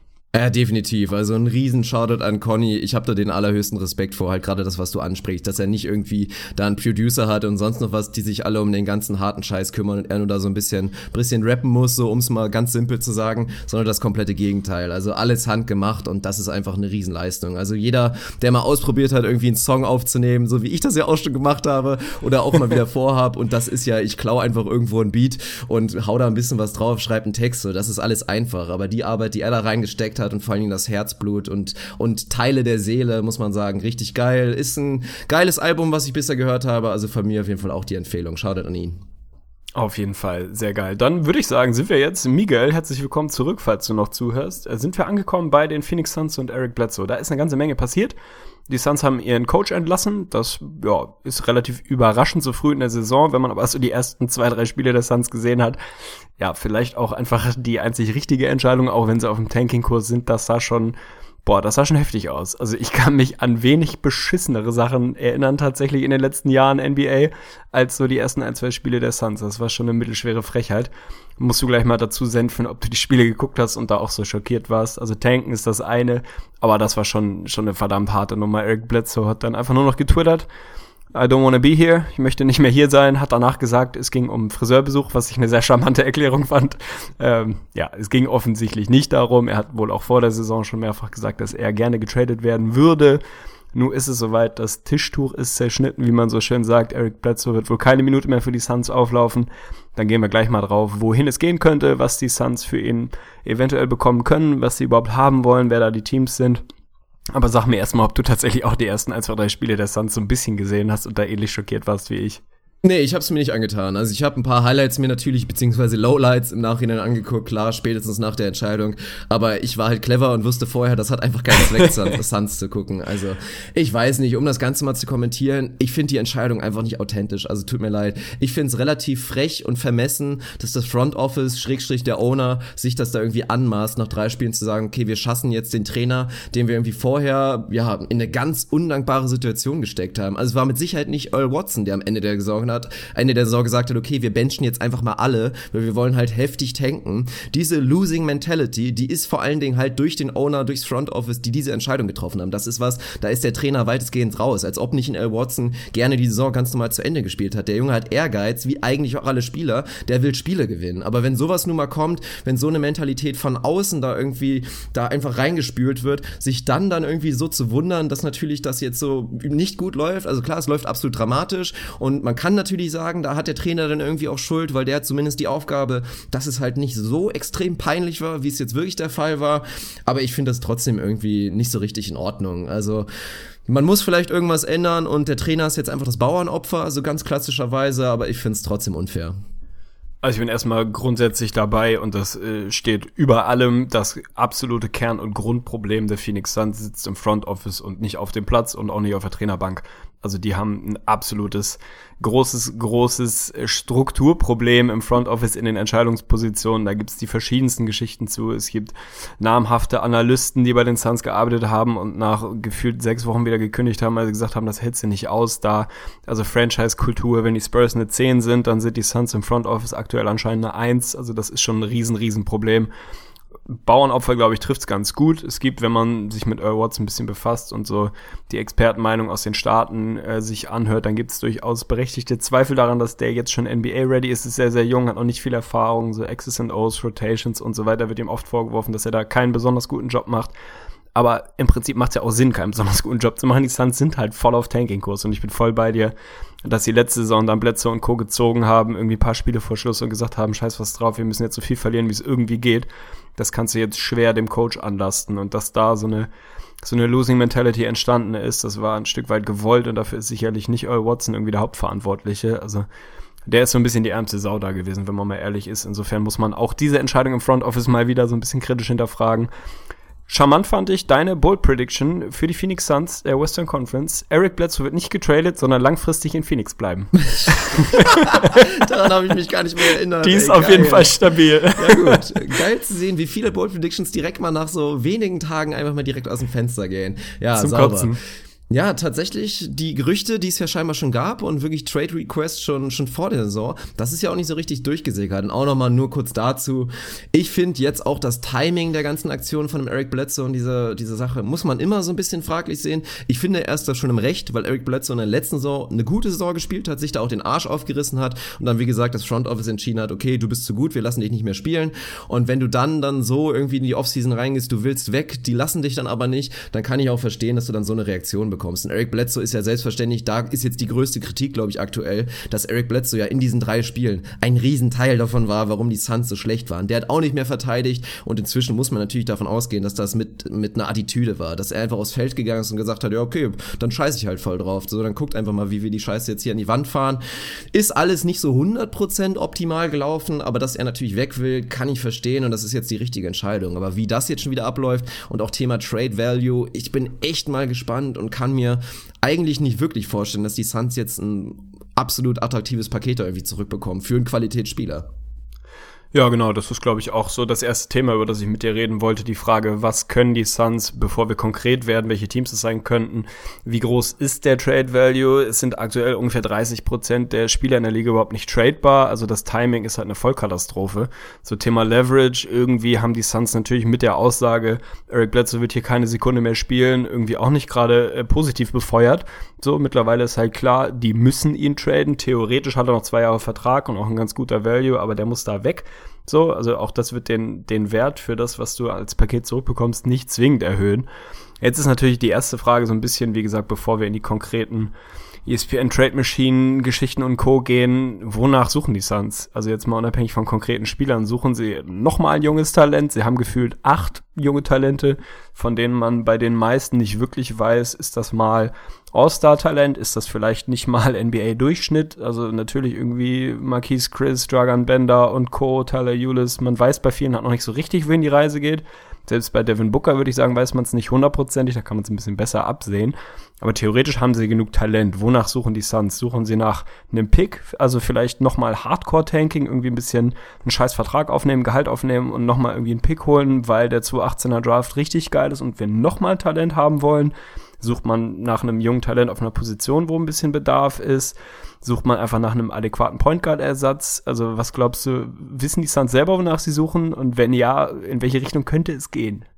Ich glaube nicht unbedingt, dass sie es wissen, aber so traurig es klingt, gibt es für mich einfach nur weiterhin den Weg zu sagen, okay, man muss auf Talent gehen. Also entweder du kriegst einen attraktiven Draft-Pick oder kriegst eventuell einen jungen Mann, so Typ, ist ja auch schon in Deals mit bei, wir werden gleich drüber sprechen, so ein Thorn Maker eventuell ist so ein, ist so ein Kandidat, der da mal genannt wird. Wenn du so einen bekommen kannst und dann eventuell eine Chance hast, dass der sich bei dir wirklich super entwickelt, dann, dann ist das was, was die Suns weiter machen müssen, weil du wirst keinen Qualitätsspieler wirklich zurückbekommen, so funktionieren solche Trades nicht und gerade jetzt nicht in dieser Situation. Und bei den Suns ist ja auch die große Sache und da haben wir in unserem Offseason-Preview ausführlich drüber gesprochen. Die haben Stand jetzt keinen Star im Team. Für mich ist ein Devin Booker noch kein echter Star und du kannst dich nicht hundertprozentig darauf verlassen, dass er ein Franchise Cornerstone wird. Das hat er für mich einfach noch viel zu wenig gezeigt und wenn du das hast, dann musst du weiter auf diesen Kurs gehen und auf deinen neuen Superstar warten und irgendwie die Chancen natürlich maximieren und das machen sie ja gerade, dass es irgendwie vielleicht ein Doncic wird, ein Beckley, keine Ahnung, wen es da immer noch gibt in dem Draft, sollen ja scheinbar Qualitätsmänner machen, da musst du leider weiter draufbleiben. So bitter das für alle Fans der Phoenix Suns ist. Mach mir hier nicht meine Bulls-mäßige Road to Doncic kaputt, aber ich bin, glaube ich, bei dir. auf jeden Fall. ja, absolut. Also ich bin, glaube ich, bei dir. Ich glaube weniger an Devin Booker, als das viele andere tun. Ich glaube, dass das man überdurchschnittlich guter NBA-Spieler werden kann, aber ich habe auch vor Monaten schon gesagt, ich glaube nicht, dass das jemals ein echter Franchise-Player sein kann, sprich irgendwie der beste Spieler in einem wirklich guten Team. Also ich glaube tatsächlich, wenn man guckt, was bei den Suns da so rumläuft, ey, wie viele Talente haben die? Da ist ein Booker, ein Marquise Chris, ein Bender, ein Josh Jackson, Alex Len, Tyler Eulis und so weiter und so fort. Also die haben wirklich reihenweise Talente. Die brauchen Zeit, die brauchen Airtime, die brauchen Raps und dann kann man vielleicht nach nochmal einer absolut beschissenen Saison irgendwo absehen, in welche Richtung die Reise geht, zumindest bei Teilen davon. Aber ich bin auch der Meinung, irgendwie nochmal versuchen, ein klareres Talent zu bekommen. Eins, wo man wirklich weiß, da ist die, die Sicherheit, in Anführungsstrichen, oder die Chance, dass aus dem wirklich ein absoluter Star wird, irgendwie größer, als es bei den meisten, die da jetzt im Roster ist. Sie haben ein paar, wo es klappen kann, aber auch keinen, wo man sagt, okay, das ist also definitiv der Junge, um den die Suns in Zukunft bauen. Ich glaube, es wäre ein Fehler, wenn man sagt, das ist Devin Booker. Was man sich jetzt bei den Suns natürlich überlegen kann, die können für 2018, 19 theoretisch noch relativ viel Kohle aufnehmen. Also es könnten, könnten Deals passieren, ähnlich wie die Nets mit D'Angelo Russell gemacht haben, irgendwie einen scheiß Vertrag aufnehmen und dafür als Dankeschön gutes Asset zurückzubekommen. Das ist ein Weg, in dem man vielleicht gehen kann. Ja, oder du nimmst halt wirklich einfach Kackverträge auf, siehst du, dass du sportlich richtig mies bist, um dann 2018 die Chance auf den Megapick zu haben. Ich weiß es nicht. Lass uns mal in die, in die Szenarien reingucken. Auf CBS Sports gab es einen ganz interessanten Artikel, wo irgendwie zehn most likely Szenarien mal skizziert wurden. Da sind mindestens fünf von absoluter Schwachsinn. Aber da sind auch ein paar dabei, wo man, wo man sich vorstellen kann, dass da was gehen könnte. Natürlich guckt man erstmal ja, auf Eric Bledsoe und wenn man jetzt mal weggeht von, wir nehmen nur Scheißverträge auf, sondern guckt einfach mal rein sportlich, was kann Eric Bledsoe noch? Da muss man einfach mal sagen, das ist immer noch ein verdammt guter Basketballer. So, der hat die letzten beiden Jahre 20 und 6 gegeben. Das ist jemand, der, wenn er will, wenn er Bock hat, sehr gut bis vielleicht elitär verteidigen kann auf seiner Position. Also das ist einfach ein richtig guter Junge, der in einem richtigen Team einfach noch Qualitätsbasketball spielen kann. Hat noch zwei Jahre Vertrag, verdient nicht so ewig viel. So ist nicht mehr der allerjüngste, aber ist auch noch keine 31. Also theoretisch für ein Team würde ich sagen, was schon relativ gut ist. Noch kein Top-Team vielleicht, aber irgendwie auf dem Weg dahin kann das schon sein, dass das jemand ist, der dir da wirklich weiterhelfen kann. Auf Point Guard haben halt nicht allzu viele Jungs, äh, allzu viele Teams wirklich Bedarf. So, das erste Team, was einem da in die Augen springt, und damit würde ich auch mal anfangen wollen, sind natürlich irgendwo die Nuggets, bei denen man sagt, die sind schon richtig gut, die sind noch kein Top-Team, aber sind auf dem Weg dahin. So, da passt der vielleicht in die Timeline für die nächsten zwei Jahre. Und die brauchen Point Guard. Also da geht's jetzt natürlich los, dass man sagt, die Nuggets geben Moutier ab, weil sie an den eh nicht mehr glauben und Kenneth Freed, damit du da irgendwie noch einen Scheißvertrag und ein bisschen Gehalt los wirst. Und dafür vielleicht noch einen Pick dazu, wenn es ganz schlimm läuft und kriegen dafür Eric Bledsoe. Ist für mich bei allen Deals, die ich bisher gesehen habe, glaube ich, vielleicht der wahrscheinlichste. Also meinst du, es geht am Ende in die Richtung, dass du dir ein Team suchen musst, was wirklich einen Point Guard braucht, oder könnte es eher in die in die ja die Angelo Russell Aktion gehen, dass die Suns halt einfach noch versuchen, ja einen scheiß Vertrag aufzunehmen? Boah, also das Szenario aus Suns Sicht gefällt mir jetzt auch nicht so wahnsinnig gut. Also jetzt mal ganz ernsthaft, was willst du mit Kenneth Farid? Moutier wäre halt gerade echt ein ganz gutes Timing, weil er aktuell bei den Nuggets einen überraschend guten Eindruck macht und es glaube ich inzwischen vielleicht wieder Teams gibt, die sagen können, okay, wenn der jetzt einfach improved ist und so, dann, dann ist ja vielleicht sogar eine Option für uns, aber boah, ob mir das reichen würde, das ist halt die große Frage. Wird es bessere Deals geben? Weiß ich nicht. Also bei den Nuggets wäre es natürlich eine, eine schöne Sache. Muss, dann sind es spätestens ein ganz, ganz interessantes Team, wenn sie dann auch noch einen echten Point Guard endlich haben, wie es dann weitergeht. Auch da passt er theoretisch rein, weil er nicht so der Balldominante ist und auch diese Rolle weiterhin gut spielen kann mit einem Jokic und Millsaps den Ball genug auf der Hand haben. Muss man mal gucken. Also ich bin auch gespannt, inwiefern die Cavs wieder ein Player sein werden. Natürlich gibt's da die Connection, Eric Bledsoe, LeBron James, gleicher Agent, die mögen sich, würde natürlich auch geil passen. Die Cavs könnten ihn potenziell absolut brauchen.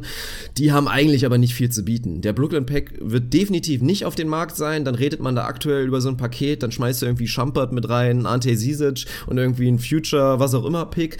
Keine Ahnung, vielleicht fällt der Value irgendwann so weit in den Keller, dass dieser Move dann einfach so gemacht wird, aber, aber ich weiß nicht. Was hast du denn sonst noch so auf dem Zettel für Vorschläge? Ja, einmal kurz zu den Cavs. Also ich glaube, rein sportlich wäre Eric Bledsoe ein absoluter Home Run für die Cavs. Aber das Thema Assets, also ich würde sagen, der Netzpick ist zu gut, im Sinne von zu wertvoll. Es sei denn, LeBron James würde jetzt hinter vorgehaltener Hand mal irgendwie äh, vorsichtig zu Protokoll geben, dass er sich das ganz gut vorstellen Aber kann, noch ein paar Jahre nicht. in Cleveland zu dann bleiben. trotzdem Dann würde ich ihn abgeben und ich glaube auch, dann würden die Cavs ihn abgeben. Ich glaube, dann ist das so ein Move, wo du sagst, ey, wir sind hier LeBron verpflichtet, wenn, Wenn du wirklich Josh sagst, wir bleiben hier dann länger. Ja. Ich glaube, sie würden den dann auch so mit einbinden, weil sie dann einfach komplett auf dem Win-Now-Zug bleiben und ich glaube, dass Bledsoe da überragend reinpassen würde. Ich glaube, wenn er nicht auf dem Tisch ist und ich glaube, dass er nicht auf dem Tisch ist, weil LeBron sich da eben nicht irgendwie committet. Alles andere, was die Cavs haben, halt viel zu wenig. Was willst du denn da abgeben? Also was ist denn da groß interessant? Der eigene Pick, ja, herzlichen Glückwunsch. Irgendwie Iman Shumpert, ja, danke. Also Channing Fry, keine Ahnung, nichts davon brauchen irgendwie die, die Suns. Insofern sind die vielleicht auf den ersten Blick, sind die Cavs da irgendwie so ein logischer Partner, aber ich glaube, dass bei allem, was Trade Value mäßig vielleicht im Keller ist bei Eric Bledsoe, ich glaube, da kannst du mehr rausholen. Also natürlich sind irgendwo die Bucks jetzt auch wieder in der Verlosung. Ähnliche Argumentation wie bei den Nuggets. Da fürchte ich aus Bucks Sicht, wenn man so will, dass du keinen Deal hinbekommst, wo nicht Malcolm Brockton mit drin ist. Und dann fällt es mir schon wieder schwer zu sagen, dass das aus Bucks Sicht irgendwie ein, eine gute Idee ist. Also ich glaube, wenn du Bledsoe bekommen kannst, ohne dass du einen Brockton abgeben musst, dann kann ich mir das schon eher vorstellen. Die haben ein paar miese Verträge, John Hanson, Daly, mittlerweile Teladovic, die man reinwerfen kann. Aber irgendwas sportlich Sinnvolles musst du da auch mit reinwerfen. Jetzt gehen natürlich auch die ersten Argumente los.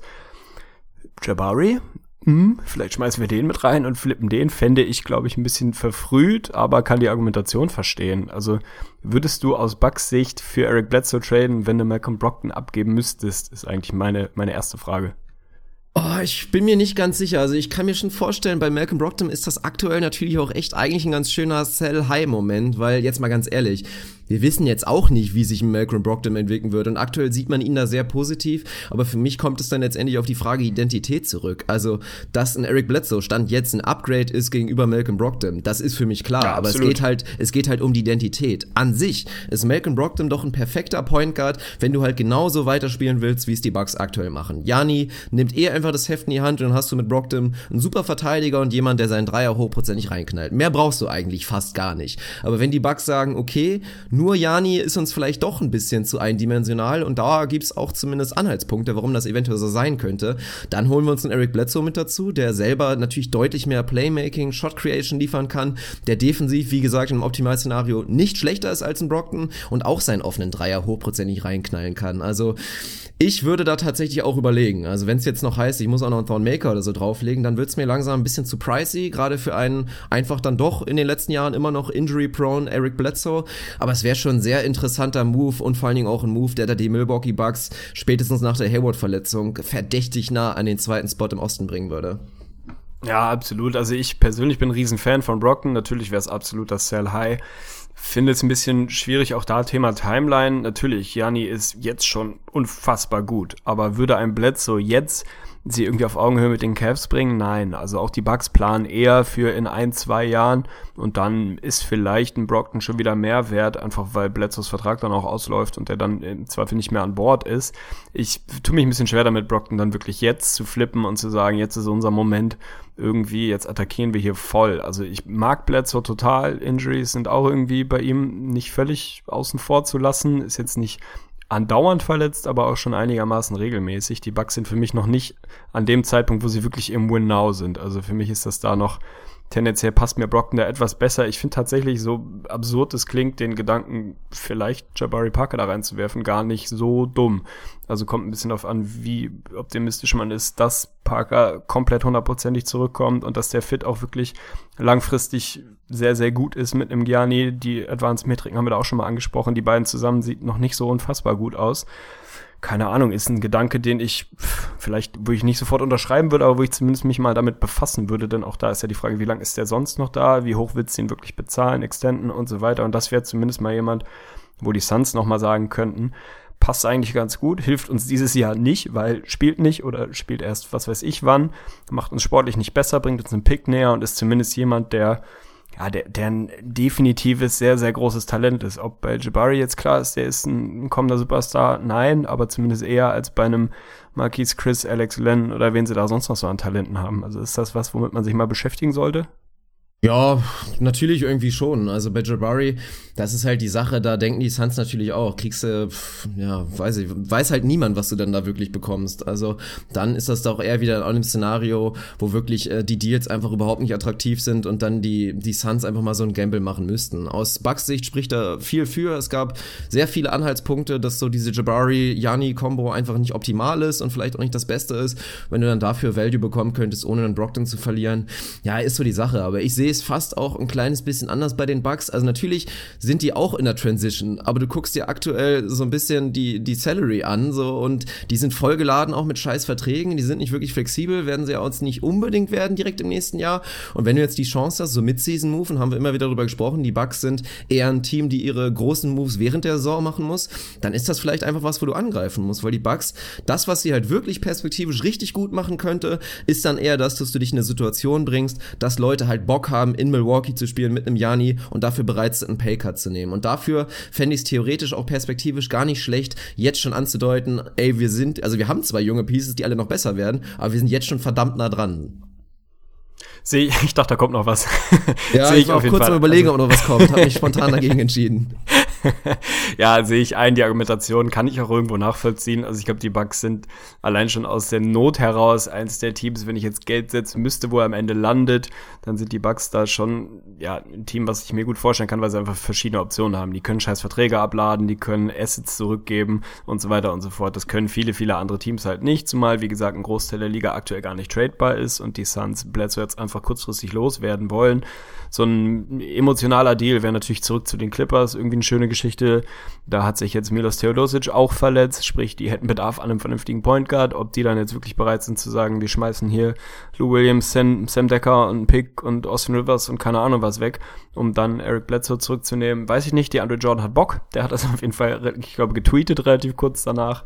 Das ist irgendwie was, ja, definitiv. Das ist irgendwie was, wo man mal hingucken kann. Ansonsten gibt's noch so die üblichen, die reingeworfen werden, so die Pelicans, aber das kann ich mir eigentlich auch nicht vorstellen. Die haben auf jeden Fall absolute Scheißverträge, die die Suns aufnehmen könnten, so Omer Ashik oder so.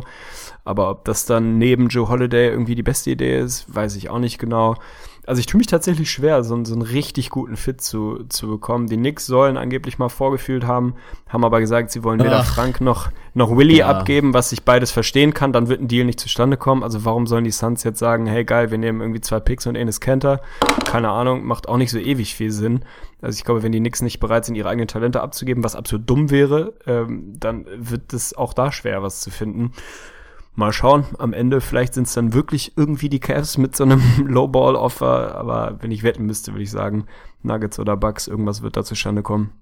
Ja, also nix würde für mich auch gar keinen Sinn machen. Also ist für die Knicks nicht die, die super Lösung und auch für den Bledsoe. Also der will ja jetzt wirklich endlich mal wieder bei einem funktionalen Team sein, was einfach gewinnt. Von daher auch da. Also klar, sein Mitspracherecht, das ist jetzt gerade, wie es abgelaufen ist, das ist jetzt abgegeben worden quasi. Von daher muss man mal schauen. Auch das kann ja auch nicht immer optimal ausgehen, wenn du sagst, okay, ich will hier unbedingt weg und dann landest du wieder in einer Situation, die nicht ganz optimal ist. Hoffen wir einfach mal, dass es da eine vernünftige Lösung gibt für beide. Und ich würde mich auf jeden Fall schon echt wieder über den Eric Bledsoe freuen, der mal wieder relevant relevante NBA-Minuten spielt. Weil jetzt mal ganz ehrlich, einfach auch schon eine der Faktor, weil ich so unfassbar wenig Suns geguckt habe in den, in den letzten Jahren, weil es sich einfach nicht gelohnt hat, viel zu wenig von Bledsoe mitbekommen tatsächlich. Und das ist einfach schade. Ja, das stimmt. Also das ist ja zumindest jemand, der irgendwie ein Top 15 Point Guard eigentlich sein sollte und sein können müsste, wenn er dann irgendwie eine Situation hat, wo es im weitesten Sinne um Basketball geht. Weil wir eben bei den Bucks waren, muss ich dich natürlich darauf ansprechen. Die ganz große Frage, über die alle reden, über die äh, Land auf, Land ab diskutiert wird. Auf einer Skala von 0 bis 10, wenn 10 wirklich Hardcore ist und 0, 0, so, im übertragenen Sinne. Gut. Wie, wie doll ärgerst du dich, dass du Giannis Antetokounmpo nicht als MVP getippt hast? es ist, es ist okay. Ich meine, ich habe ihn ja immerhin meine Top 3 aufgenommen. Das ist ja auch schon eigentlich minimal bold gewesen. Viele waren der Meinung, das kommt noch zu verfrüht. Und er, klar, deutet er jetzt gerade an, was er sein kann. Also auch da sollte man zumindest nicht davon ausgehen, dass er diesen 40er PR-Schnitt halten kann. Und da müssen wir mal schauen. Und ich weiß auch nicht genau, ehrlich gesagt, ob das sustainable ist und ob das auch wirklich genau der, der Winning Basketball ist, den die Bucks um 82 Spiele lang spielen können. Also wirklich einfach so unfassbar darauf zu bauen, dass Jani einfach nur noch liefern wird. Ich finde ja auch schon interessant, obwohl der gerade so absolut sensationelle Statistiken aufweist, ist es ja jetzt ja nicht so, dass er individuell einen wahnsinnig großen Impact hat auf, auf jetzt so Plus-Minus-Werte seines Teams. Also man muss da immer vorsichtig sein, aber du siehst es schon relativ selten, dass ein Spieler, der individuell so durchlädt und sein Team ist 3-1, dass deren Plus-Minus in diesen vier Spielen Werten durchschnittlich von null hat, von original null. Einfach nett, ja, eine Null. also, das ist, das soll jetzt natürlich nicht heißen, dass das irgendwie, keine Ahnung, dass er, dass das nichts wert ist, was Janis gerade macht. Absolut gar nicht. Also, es ist geil zu sehen, unfassbar spannende Stats gibt's da natürlich, dass er diese Zahlen, vor allem diese Points per Game Werte, einfach ohne einen existenten Dreier einfach hinlegt. Die paar Dreier, die er nimmt, die fallen aktuell nicht, aber trotzdem ist er einfach so wahnsinnig effizient. Ach, es macht einfach Spaß, dem Jungen zuzugucken. Also, so vielleicht minimal wollte ich da so die Bremse so ein bisschen einleiten, aber ich merke gerade schon, das entgleist mir doch und ich will doch lieber voll, voll durchladen, Blinker links und einfach auf dem Zug draufbleiben mit Jani. Es macht einfach einen Riesenspaß.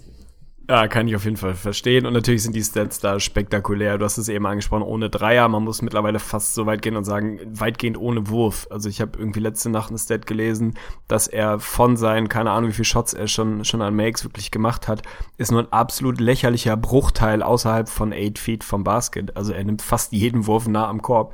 Jeder weiß es und trotzdem schafft er es da hinzukommen. Also natürlich auch da dieser Mini-LeBron-Vergleich, der sich aufdrängt, dass er es einfach schafft, obwohl du weißt, du kannst ihn draußen komplett komplett stehen lassen. Es ist scheißegal, er trifft den Dreier einfach gar nicht. Er nimmt nicht viele, nimmt anderthalb, trifft davon charmante 16,7 Prozent, also ungefähr gar keinen und hat einfach keinen verlässlichen Wurf, geschweige denn langen Jumper. Und trotzdem schafft er das, 36,8 Points per Game zu produzieren. So läuft. Er spielt halt auch fast 40 Minuten aktuell und die Advanced-Metriken, gerade Real Plus Minus, wie du schon gesagt hast, sind da zumindest mal interessant. So, trotzdem sind die Bucks 3 und 1, also irgendwas wird er richtig machen mit seinen Ja, 37 Punkten. Also. 11 Rebounds, 5 Assists, 2 Steals, ein Block. Man muss es nicht, nicht rausholen. Es ist einfach absolut spektakulär. Der Typ ist, ist for real, Alter, fünftes Jahr in der Liga. Und ich glaube, KD hat es letztens ja auch nochmal irgendwo gesagt, als er darauf angesprochen wurde, was die Ceiling ist, meinte er mehr oder weniger sinngemäß, ja, pff, keine Ahnung, der beste aller Zeiten vielleicht, so. Also, Ja. so weit muss man vielleicht nicht gehen, aber man kann den Case machen. Also, wenn die Entwicklung ansatzweise so linear weitergehen kann, wie sie es bisher getan hat in den vier, fünf Jahren oder vier Jahren und ein bisschen, dann ist das einfach nur scary und ist auf jeden Fall ein spektakulärer Typ, ein verdammt geiler Macker. Ich weiß nicht, war das gegen die Blazers oder was? Wo er wirklich in den letzten 30 Sekunden irgendwie nacheinander erst äh, irgendwie den, den also CJ McCollum verteidigten Stil holt, danach den gegnerischen Center blockt und zwar mies, vorne den Fastbreak läuft und halt wirklich so in in zwei, drei Possessions so das macht, was normalerweise fünf verschiedene Spieler machen. Rim Protection, äh, Fast Breaks, äh, Point Guard Defense, kann äh, alles. So. Ja. Der Typ macht einfach alles auf einmal. Und äh, ist der Freak of Nature. Also man muss nicht drüber sprechen, wie krank der Kerl ist. Das wird sich auch wieder einpendeln. Und ich glaube nach wie vor, dass um MVP zu werden, um mal den Bogen zu schlagen, müssen die Bucks schon wahrscheinlich 55 Wins holen und irgendwie mindestens Zweiter im Osten werden und es darf nicht viele andere Storylines geben. Dann macht man's. Seine Votes wird er auf jeden Fall bekommen, aber dass er es gewinnt, in diesem Jahr finde ich nach wie vor relativ unwahrscheinlich, dass er es früher oder später gewinnt. Ja, da äh, dürfte die Quote relativ bescheiden sein. Ja, auch jetzt schon ist er tatsächlich Las Vegas Odds stand jetzt der Favorit auf den MVP-Titel. Also auch da wird ein kleines bisschen überreagiert. Ich glaube auch noch nicht wirklich dran. Und auch bei den Bucks muss man dazu sagen, obwohl er, wie gesagt, so absolut sensationell ist, waren das jetzt ja nicht die ganze Zeit Blowouts, ein absolutes Statement-Wins gegen schwache Cavs wurde ihnen dann doch auch mal so die Grenzen wurden ihnen aufgezeigt. Und deswegen, also was ich aktuell noch so ein bisschen als Problem sehe, also die Riesenbaustelle, oder was heißt Riesenbaustelle? Die kleine Baustelle in diesem einfach Paradies von Janis Antetokounmpo ist einfach nach wie vor seine Vision, die weit davon entfernt ist, elitär zu sein. Und wenn du einem Mann so auf den Ball in die Hand gibst wie ihm, wird's halt aktuell der Stand sein. Natürlich, du, du lebst mit ihm, du wirst gewinnen mit ihm, wenn er so national ist, aber du stirbst auch mit ihm, wenn er dann einfach mal, mal nicht so da ist. Weil es halt auch immer nur Two-Pointer sind und wenn er die dann vielleicht mal nicht so trifft, nicht so heiß ist, dann kann dein Team mal ganz schnell auseinanderbrechen. Also wenn er diesen Punkt noch mal bekommt und da so ein bisschen näher ranrückt an so Typen wie halt LeBron James oder auch ein James Harden, dass er da wirklich noch mal ein bisschen aus diesen ganzen Double, Triple Teams, die er da ziehen wird, einfach noch bessere Entscheidungen trifft und auch früher an der Shotclock bessere Entscheidungen im Ball trifft, dann sind wir wirklich, also dann können wir die NBA wirklich dicht machen. ja, bin ich auf jeden Fall dabei. Also natürlich gibt's äh, auch bei Gianni bei aller Qualität, die der schon hat und dass er ein Top-10-Spieler jetzt schon ist, haben wir auch vor der Saison gesagt, ist glaube ich relativ offensichtlich, dass er das ist. Gibt's noch genügend Baustellen und damit meint man nicht immer nur per se den Jumper, den Dreier, der ihn komplett unguardable machen würde, sondern auch bei dem, was er jetzt schon kann, gibt's einfach noch ausreichend Sachen, die er viel, viel besser machen kann. 5,3 Assists ist jetzt auch nicht, nicht ganz groß bei der Usage, die er hat und so oft wie er den Ball in der Hand hat. Also auch da Thema Court Vision ist auf jeden Fall noch, noch einiges, was man verbessern kann, was scary genug ist. Aber der Pick kann man zumindest im Nachhinein sagen, der war nicht ganz falsch. Ja, also absolut gar nicht meine Fresse. Ich musste auch gerade so ein bisschen an Ben Simmons denken mit dem Vergleich. Also ich glaube, wir machen, eine, wir sind jetzt schon sehr, sehr tief in der Episode, so ein bisschen Rookie Watch, so ein bisschen da mal so ein bisschen abgreifen, wie die Jungs sich da so gezeigt haben. Das machen wir, glaube ich, in der nächsten Episode. Aber ja, zumindest da soll es ein bisschen was Positives geben. Vielleicht reden wir auch dann über die Sixers. Das klammern wir, glaube ich, heute auch noch mal ein bisschen aus, weil wir da auch noch nicht überdramatisieren sollen, was da gerade los ist. Joel Embiid hat seinen Dreier scheinbar verloren. Also das ist so ein kleines bisschen erschreckend. Aber ich würde gerne noch mal mit dir als letztes vielleicht ausführliches Thema noch mal kurz über die Thunder mit dir sprechen. Also bist du vielleicht schon so ein bisschen, also auch da war ich ja so ein bisschen die treibende Kraft, dass ich sie auf Platz drei gepeitscht habe in unserem Season Preview und jetzt kommen vielleicht auch schon wieder die Kritiker raus und sehen so, so ein paar rote Flaggen. Ich sehe das Ganze ein bisschen weniger dramatisch, das kann ich schon mal als Spoiler vorweggeben, aber ich bin gespannt auf deine Meinung. Wie haben dir die Thunder bisher gefallen? Eins und zwei aus den ersten drei Spielen. Ja, es, boah, was ist das richtige Wort? Durchwachsen, würde ich sagen. Also viel Licht, aber auch noch viel Schatten und im Prinzip, ja, ich fühle mich sehr bestätigt in meiner in meiner Aussage, dass ich gesagt habe, dass ich mir gut vorstellen kann, dass die nicht gut reinkommen in die Saison, auch was die Wins angeht, dass sie vielleicht nach 20, 25 Spielen nur um und bei 500 rumhühnern da bist du sehr massiv dagegen gegangen. Darin fühle ich mich natürlich ein bisschen bestätigt. Ich fühle mich aber auch darin bestätigt, ähm, dass ich gesagt habe, dass ich glaube, dass Richtung Playoffs und Richtung Ende der Saison ich mir gut vorstellen kann, dass sie das gefährlichste Team außerhalb der Warriors im Westen sein können. Aktuell müsste man da natürlich die Spurs vorne haben.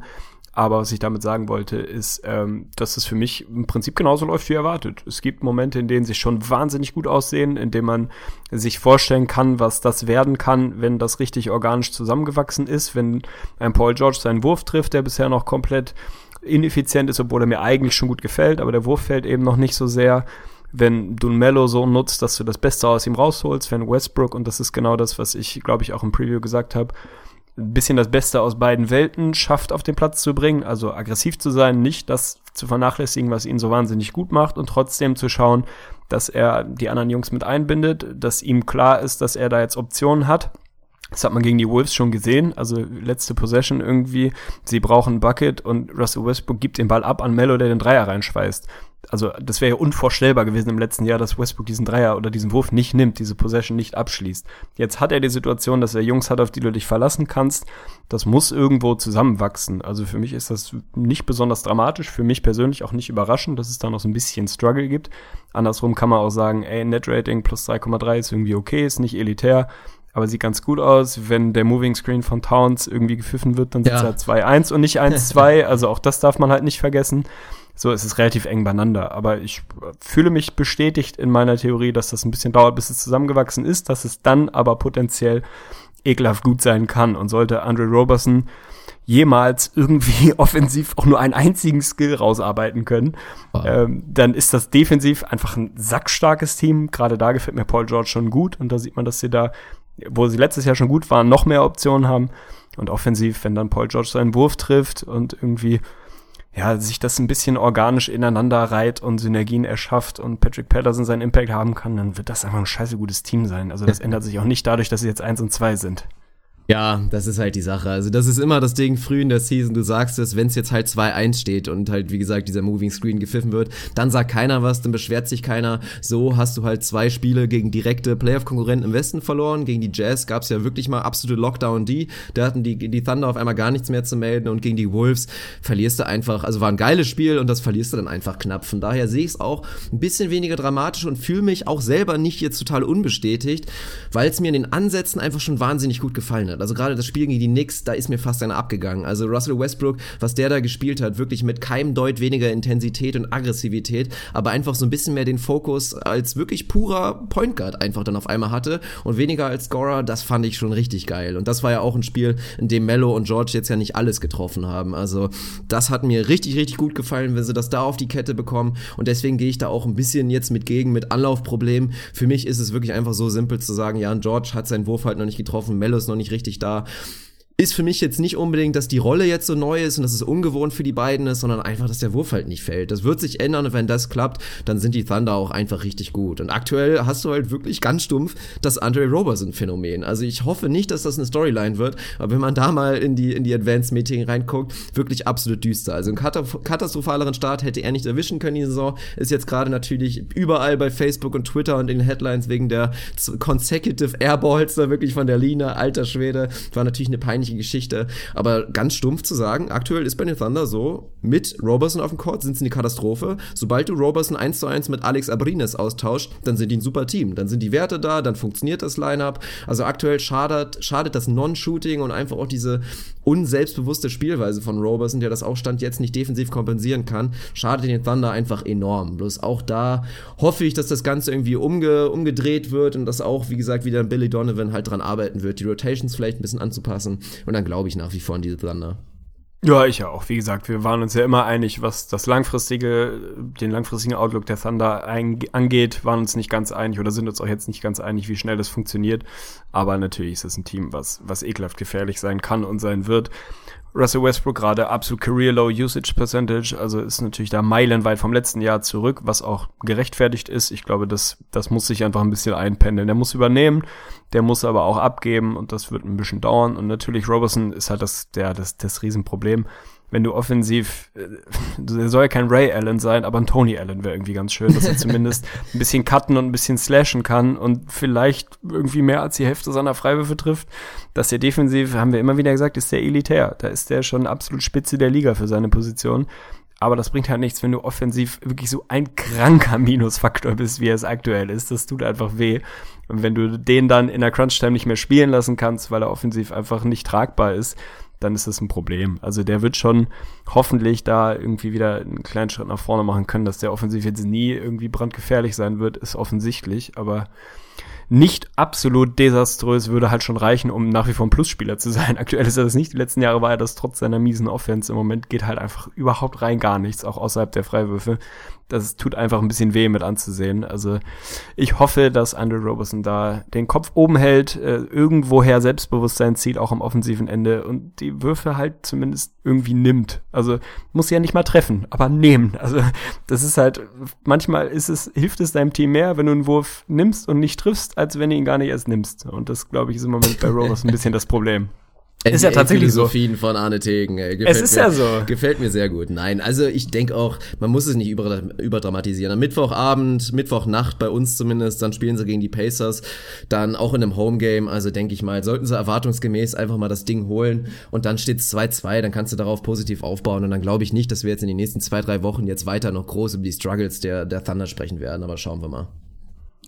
Ja, wahrscheinlich ist es so. Wahrscheinlich reden wir dann über irgendwelche anderen Geschichten, weil die Thunder sich da ein bisschen, ja, ich will jetzt gar nicht Bounceback sagen, aber sich konsolidiert haben und dann das Team sind, was wir alle erwartet haben.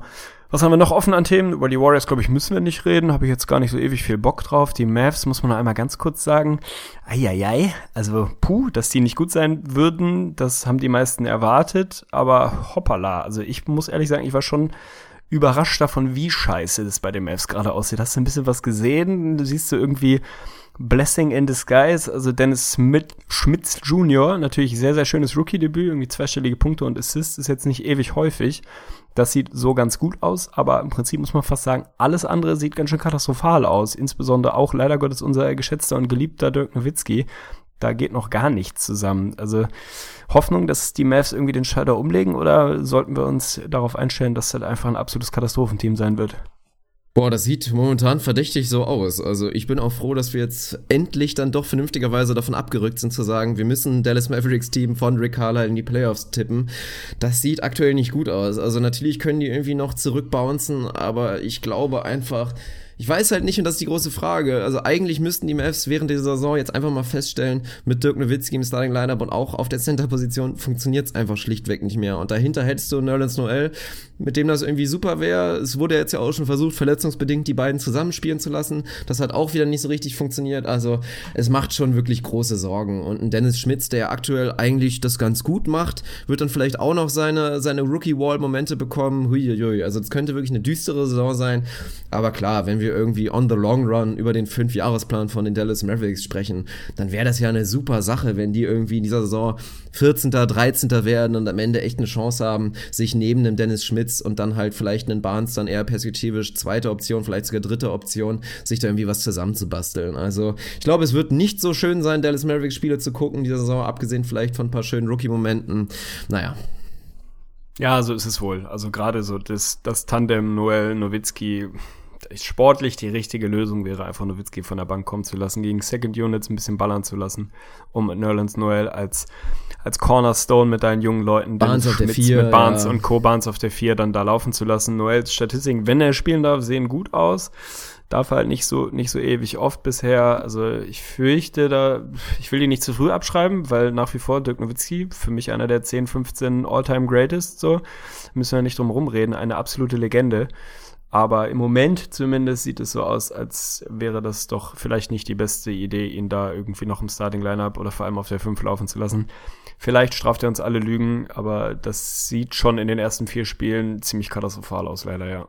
Ja, und ich habe ein bisschen Angst, dass sie sich das vielleicht echt so ein bisschen verkacken mit Nerlens Noel. Also wenn das jetzt so weitergeht und der echt keine Minuten bekommen wird oder zumindest nicht seinem Talent eigentlich entsprechend, nicht, dass der dann auch schon wieder unzufrieden ist und es dann echt schwierige Vertragsverhandlungen Bold werden und der dann doch einfach geht. Also ich Bold weiß Prediction. nicht. Ich, was meinst du? Ich habe eine neue Bold Prediction, weil auch Ja, bei den. Mavs meine Seth Curry wird Six Man of the Year, könnte schwierig werden, weil er dann wahrscheinlich auf einmal startet. Ach, es ist einfach katastrophal. Meine Bold Prediction ist, dass Dirk Nowitzki in den nächsten Wochen den Dwayne Wade machen wird und von sich aus sagen wird, bitte Rick, bitte Mark, ich Ja. möchte von der Bank kommen. Ich weiß, ihr wollt es nicht und ihr würdet mich niemals von eurer Seite auch nur darauf ansprechen, ins Second, äh, in, ins, in die Second Unit zu gehen, weil ich einfach der Größte für immer für diese Franchise sein werde. Aber ich merke selber, das funktioniert so nicht, wie wir uns das alle vorgestellt haben. Und besser fürs Team wäre es, Noel jetzt laufen zu lassen. Ich komme von der Bank und dann haben wir alle was davon. Also das ist wahrscheinlich gar Ja. nicht so bold, aber es würde einfach auch zu diesem, zu diesem großartigen Charakter Dirk Nowitzki passen, zu sagen, ey, ich, ich mache es von mir aus so und äh, ja, schaffe da eine Situation, dass man nicht eine unpopuläre Entscheidung treffen muss, die man vielleicht nicht treffen möchte. Ja, das wäre der einzige Move. Es wäre eigentlich sehr passend. Rick Carlisle hat sich ja da ganz klar positioniert und meinte, solange Ja, ich hier Trainer Recht. bin, wird ein Dirk Nowitzki niemals von der Bank kommen. Aber wenn jetzt ein Nowitzki da selber kommt, und das ist ja auch die Geschichte, natürlich bei dem Rick Carlisle, das ist eine Frage Herz gegen Vernunft. Ich bin mir natürlich zu 100% sicher, wenn ich mit dem 7, 8 Bier getrunken habe und dann ganz ehrlich ihn frage, Rick, fändest du nicht auch, dass es sportlich besser wäre, wenn, wenn Dirk von der Bank kommen würde? Selbstverständlich würde der dann auch sagen, ja, natürlich weiß der das. Aber ich finde es ja auch rein emotional, diese Entscheidung charmant, zu sagen, hey, wir gewinnen ja wahrscheinlich eh keinen Blumentopf in dieser Saison und wir wollen Dirk Nowitzki einfach weiterhin das, das so machen. Wir wollen ihn einfach nicht von der Bank bringen, aber trotzdem rein sportlich und ich glaube auch nicht, das nimmt doch auch nicht so viel weg. Mein Gott, ey, das ist doch egal, dann spielt er die gleichen Minuten, er spielt die Spiele auch zumindest häufig weiterhin zu Ende. Ich finde es einfach nicht so dramatisch und würde mich darüber freuen, wenn die sich da einigen würden. Bin ich absolut dabei. Mal schauen. Vielleicht kommt der absolute Turnaround und er kommt besser in die Saison und irgendwie ist vielleicht doch noch nicht ganz fit, nicht ganz im Saft und straft uns alle Lügen. Ich würde es mir wünschen, selbstverständlich. Ich feiere den Typ ohne Ende. Im Moment sieht so aus, als wäre das vielleicht irgendwie ein, ja, ein anderer Weg, der, der, der bessere. Aber mein Gott. Hast du noch Storylines? Irgendwas, Nee, was dich also massiv sagen- überrascht hat? Nö, Nö, ich, ne? also wir sind jetzt, oh Mann, wir haben jetzt schon fast eine Stunde 40. Ich würde sagen, wir gehen über, weil wir es in der letzten Episode vergessen haben. Gehen wir aufs Tippspiel über, was wir natürlich wieder etablieren werden dieser Saison. Du hast da übrigens auch noch was offen, mein Freund, nachdem ich hier wirklich hardcore Oh, geliefert stimmt, habe mit stimmt. meinem IGVS Still Dirk Titel. Das war natürlich eine schöne Geschichte. Äh, ja, bist du auf jeden Fall dran, aber es wird es nach wie vor geben. Für unsere ganz neuen Hörer, Arne und ich, tippen einfach, suchen uns immer so ein paar interessante Spiele des Spieltags raus, tippen die gegeneinander und wer am Ende des Monats schlechter getippt hat, das heißt weniger Punkte sammeln können, der kriegt dann eine schöne Bestrafung, die er von der Community assessed bekommt und dann natürlich auch präsentieren muss. Sei es bei YouTube, sei es bei Facebook. Meistens gibt's da dann irgendwas Visuelles, wie wir das dann zeigen können. Und deswegen müssen wir das weitermachen und ich fange direkt an. Ich glaube, drei Spiele reichen, glaube ich, heute. So viel Spannenderes gibt's vielleicht nicht. Aber ich freue freu mich natürlich ungemein. Und das wird auch ein Statement-Spiel. Die Clippers, die, ja, ne, auch jetzt noch nicht so krass gut gespielt haben, aber schon Ansätzen zeigen, dass die einfach ein geiles Team werden können. Spielen zu Hause gegen, gegen die Utah Jazz. Das wird natürlich richtig geil. Also da bin ich gespannt, was du sagst. Ich gehe natürlich auf den Jazz-Sieg und das könnte die Chance sein, ersten Punkt für dich abzugreifen. Junge, die Clippers haben ein Net-Rating von 26,7 Alter. Ja, mein Gott, Die- schwache Gegenwehr, schwache Gegner. Also ich, Ich fand weiß. jetzt gerade das erste Spiel war schon, also da, boah, viel ging ja echt nicht. Also ein Gallinari hat wirklich einfach nur Backsteine die ganze Zeit geworfen und dann sind die Clippers jetzt auch nicht so geil, aber du hast einfach in Ansätzen gesehen mit Point Blake und da habe ich ja ausführlich bei YouTube drüber geredet, was das bedeuten kann, wenn der einfach gut sein wird und das wird er. Sein MVP-Case wird auch stark sein, glaube ich. Dann sind die Clippers perspektivisch ein richtig, richtig geiles Team, keine Frage. Ne, natürlich, und das Defensive Rating aktuell von 84,6, Platz was wahrscheinlich absolut historisch in der NBA-Geschichte wäre, werden sie auch nicht halten können. Ich wünschte, ich könnte hier ein bisschen Spannung erzeugen, aber da gehe ich sowohl mit Kopf als auch mit Herz, was in diesem Fall erfreulicherweise dasselbe ist, und gehe auch mit den Jazz. Tatsächlich. Ja, auf jeden Fall. Echt? Meinst du, es gibt Lockdown Ja. die und die Clippers haben keine Chance, oder was? Nö, ich glaube, die Jazz ja, sind im Moment einfach, einfach schon einen Schritt weiter. Also jetzt haben die Clippers auch Geil. keinen nominellen Point Guard mehr irgendwie. Theodosic fällt auch noch aus. Weiß ich nicht. Also ich glaube, dass die Jazz da einfach Stand jetzt schon, schon einen Schritt weiter sind. Von daher Hast du mich gehen voll beide auf Utah. gebracht, ey, krass. Ah, es tut mir fürchterlich leid. Was haben wir denn noch an Spielen? Was ist denn hier interessant? Müssen wir mal Nets gegen. Magic finde ich ganz spannend. Beide 2-1. Nets gegen. Magic finde ich geil. Die ich gehe mit den Nets. wird weiter durchladen. Können die Magic mit ihrem Superstar Nikola Vucevic, Vucevic weiter auf dem Train, auf dem Hype-Train drauf bleiben? Ich, äh, du legst vor. Das ist gut. Das ja, ist sehr gut. ich habe auch eben schon gesagt, ich gehe auf jeden Fall mit den Nets. Also ich war vor der Saison ein Freund von, von Kenny Atkinson und von dem, was die Nets auch Ende letzter Saison da auf den Platz gebracht haben. Das ist nicht die sportlich ganz große Qualität, um Gottes Willen. Aber das hat man gegen die Hawks gesehen. Das Spiel habe ich mir ganz in Ruhe nebenbei angeguckt. Tatsächlich hätte ich auch nicht gedacht, dass ich mir Hawks gegen Nets angucke, aber ich hatte irgendwie Bock und habe mir das angeschaut. Und da hat mir das einfach gut gefallen. Die haben nicht das Riesentalent und auch in dem Spiel hat mir D'Angelo Russell jetzt nicht so wahnsinnig gut gefallen, aber die haben einfach viele, viele Jungs, die seriösen Basketball spielen, die kein Incentive haben zu tanken und das hat man in dem Spiel wirklich absolut gesehen.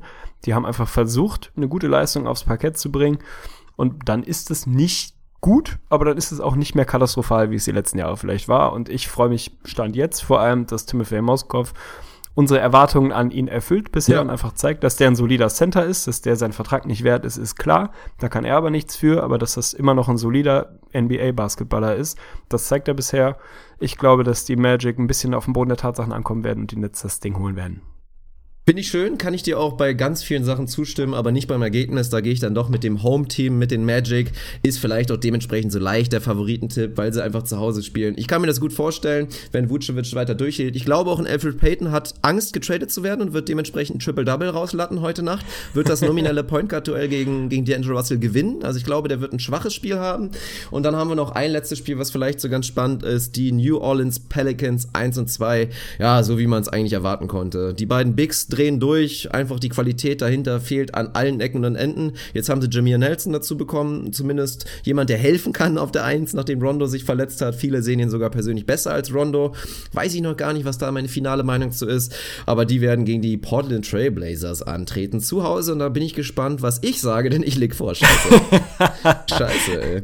Äh, ich gehe Also ich mal weiß, was ich nehme. ich gehe irrational mit den Pelicans. Also ich glaube, bisher hatten die beiden noch nicht ihre krass effiziente Nacht, legen spektakuläre Stats hin, aber wir haben jetzt noch nicht so, so eine richtig, richtig krank effiziente 70% aus dem Feld Nacht von einem von beiden gesehen. Und ich glaube, Nurkic wird alle Hände voll zu tun haben und ich glaube, das wird richtig gut. Also die Pelicans, die beiden legen zusammen mindestens 75 Punkte auf und werden das Duell holen. Finde ich geil, weil ich wäre auch, wenn du was anderes gesagt hättest, auf jeden Fall mit den Blazers gegangen, weil ich die Pelicans einfach, äh, ja, also das ist bisher, wie gesagt, es sind drei Spiele, aber das ist, dysfunktionaler geht's einfach gerade nicht. Das ist wirklich eine Vollkatastrophe. Selbst wenn die beiden, die beiden Twin Tower zusammen irgendwie 65, 70 Punkte produzieren, gewinnen die nix, weil der Rest einfach eine Vollkatastrophe ist aktuell. Das wird noch ein bisschen Zeit brauchen, aber ich bin nach wie vor sehr zufrieden, dass wir die Pelicans nicht in die Playoffs getippt haben und ich glaube, dass wir da ganz gute Chancen haben, dass das auch dabei bleibt.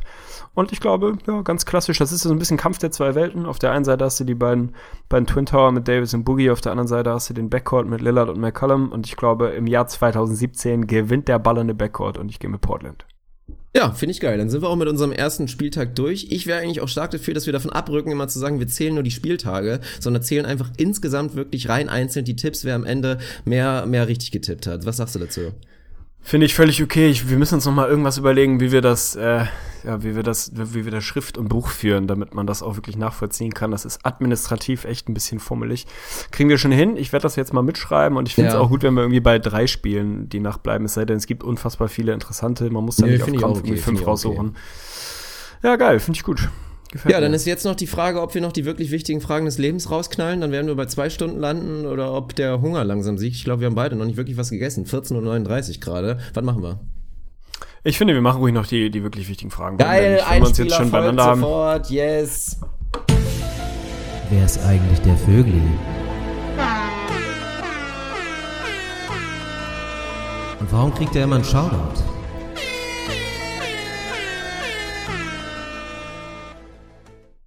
Du kannst mal einleiten, weil ich muss hier noch ein bisschen mitschreiben, die Tipps auf jeden Fall. Also kauf mir mal ein bisschen Zeit.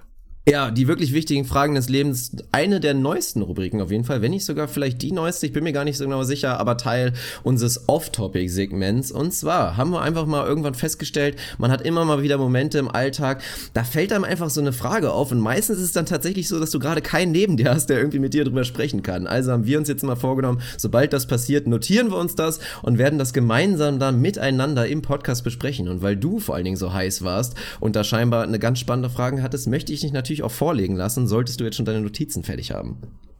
Ich weiß gar nicht, ob es spannend ist, aber das ist so eine Frage, die ich glaube, ich würde mal behaupten, das Over-Under von Menschen, die sich diese Fragen mal gestellt haben, ich würde es bei 75 Prozent ansiedeln und auf jeden Fall trotzdem das Over nehmen, weil ich glaube, dass das was absolut alltäglich ist und genau darum geht's ja in, äh, in dieser Rubrik. Ich bezweifle, dass du sie mir beantworten kannst, aber ich möchte sie dir trotzdem stellen, weil vielleicht überraschst du mich mit alltäglichem Wissen, was ich dir nicht zutraue. Die Situation ist mal wieder, ich habe es vorhin schon gesagt, aktuell mache ich nicht viel mehr als meine Masterarbeit zu schreiben, Bewerbung zu schreiben und äh, zum Supermarkt einkaufen zu gehen. Ansonsten bin ich kaum vor der Tür. Dementsprechend ist mir auch diese Frage mal wieder im Supermarkt an der Kasse aufgekommen. Das ist so ein, so ein, ja, so ein regelmäßiges Ding bei mir, dass mir da einfach Begegnungen passieren, wo ich denke, meine Güte, ey, was ist, was ist los mit diesem Planeten? Wir sind absolut verloren. Darum geht's aber nicht, sondern es geht um die klassische Szene, du stehst an der Supermarktkasse, hast wieder, was ich nicht, deine Chiasamen Grünkohl-Drink gekauft, was man halt so kauft, und die Chiasamen werden zweimal gescannt, versehentlich an der Kasse, sprich, es muss ein Storno stattfinden. Und dann ist das für mich einfach ein faszinierender alltäglicher Moment. Es ist ein bisschen wie bei Inception, so, die Zeit steht absolut still, es muss ein Storno passieren an einer Supermarktkasse. Man muss einen Artikel wieder ausbuchen, ausbuchen, man glaubt es kaum. So, in jedem Supermarkt, in dem ich jemals war, passiert exakt das Gleiche. So, in diesem Supermarkt arbeiten 20 Mitarbeiter und stehen gerade irgendwie, weiß ich nicht, 100 Kunden an acht Kassen und es ist wahnsinnig viel los. Und in diesem ganzen Supermarkt gibt es für diese Kasse, an der der Storno gemacht werden muss, einen Schlüssel, den man da reinstecken muss, um den Storno zu machen. Das heißt, dann wird Herr Meier ausgerufen, der gerade irgendwo hinten im Lager Pfandflaschen sortiert, bitte an Kasse 3 zu kommen, um dann original zu dieser Kasse zu kommen. Man guckt sich parallel in der Schlange um, einer genervter als der andere, weil die Leute alle keine Zeit haben und alle gestresst sind, warum auch immer. Aber das ist wohl irgendwie so. Dann kommt Herr Meier, geht zur Kasse, nimmt seinen Schlüssel von seinem Schlüsselbund, der auch aussieht wie ein ganz normaler Schlüssel und nichts Spektakuläres, steckt den rein in die Kasse, dreht einmal um, drückt zwei Knöpfe, der Storno ist fertig und Herr Meier geht wieder zurück. Geht wieder Pfandflaschen sortieren und 40 Sekunden später muss an einer anderen Kasse ein Storno passieren und es wird wieder Herr Meier ausgerufen. Ich verstehe es einfach nicht. Ich kann es nicht nachvollziehen, warum das anscheinend so ein Hochsicherheitsding ist und nur ein autorisierter, persönlich ausgebildeter Mitarbeiter eines Supermarktes diesen Storno machen darf, diesen Schlüssel da reinstecken darf. Also falls es unter euch irgendwie, weiß ich nicht, Supermarktleiter gibt Ja. oder Leute, die da Insights Bitte, haben, ey. ich raffe es nicht.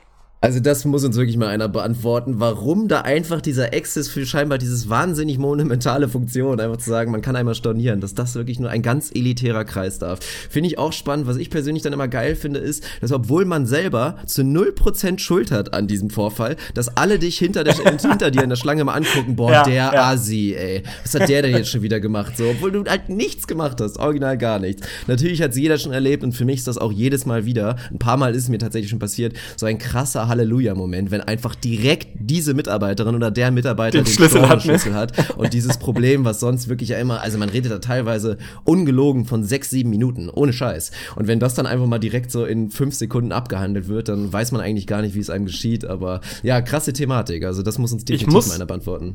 Absolut. Wo wir noch beim Supermarkt sind, muss ich noch einen Shoutout, tatsächlich ein, ein Shoutout an den, wie soll ich ihn nennen, den Antagonisten des Alltags äh, raushauen. Ist mir unbekannt, eine, eine Frau, die vor mir eingekauft hat, stand irgendwie drei Spots vor mir an der Kasse. Und man kennt das, diese klassische Situation, die Leute, Kassierer sind immer schneller, als man selber, als man selber einpacken kann, wenn man nicht gerade zu zweit ist, so, du kommst einfach nicht hinterher.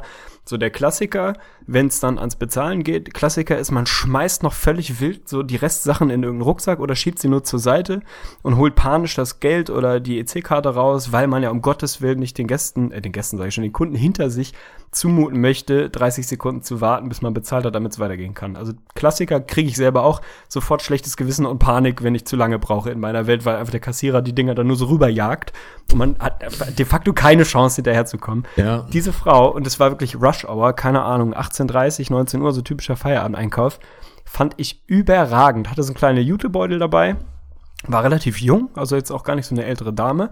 Und es war relativ viel los an der Kasse. So war ein kleiner Supermarkt, es waren, glaube ich, nur zwei Kassen auf und an jeder Kasse standen zehn Leute. Ich stand da irgendwie auch.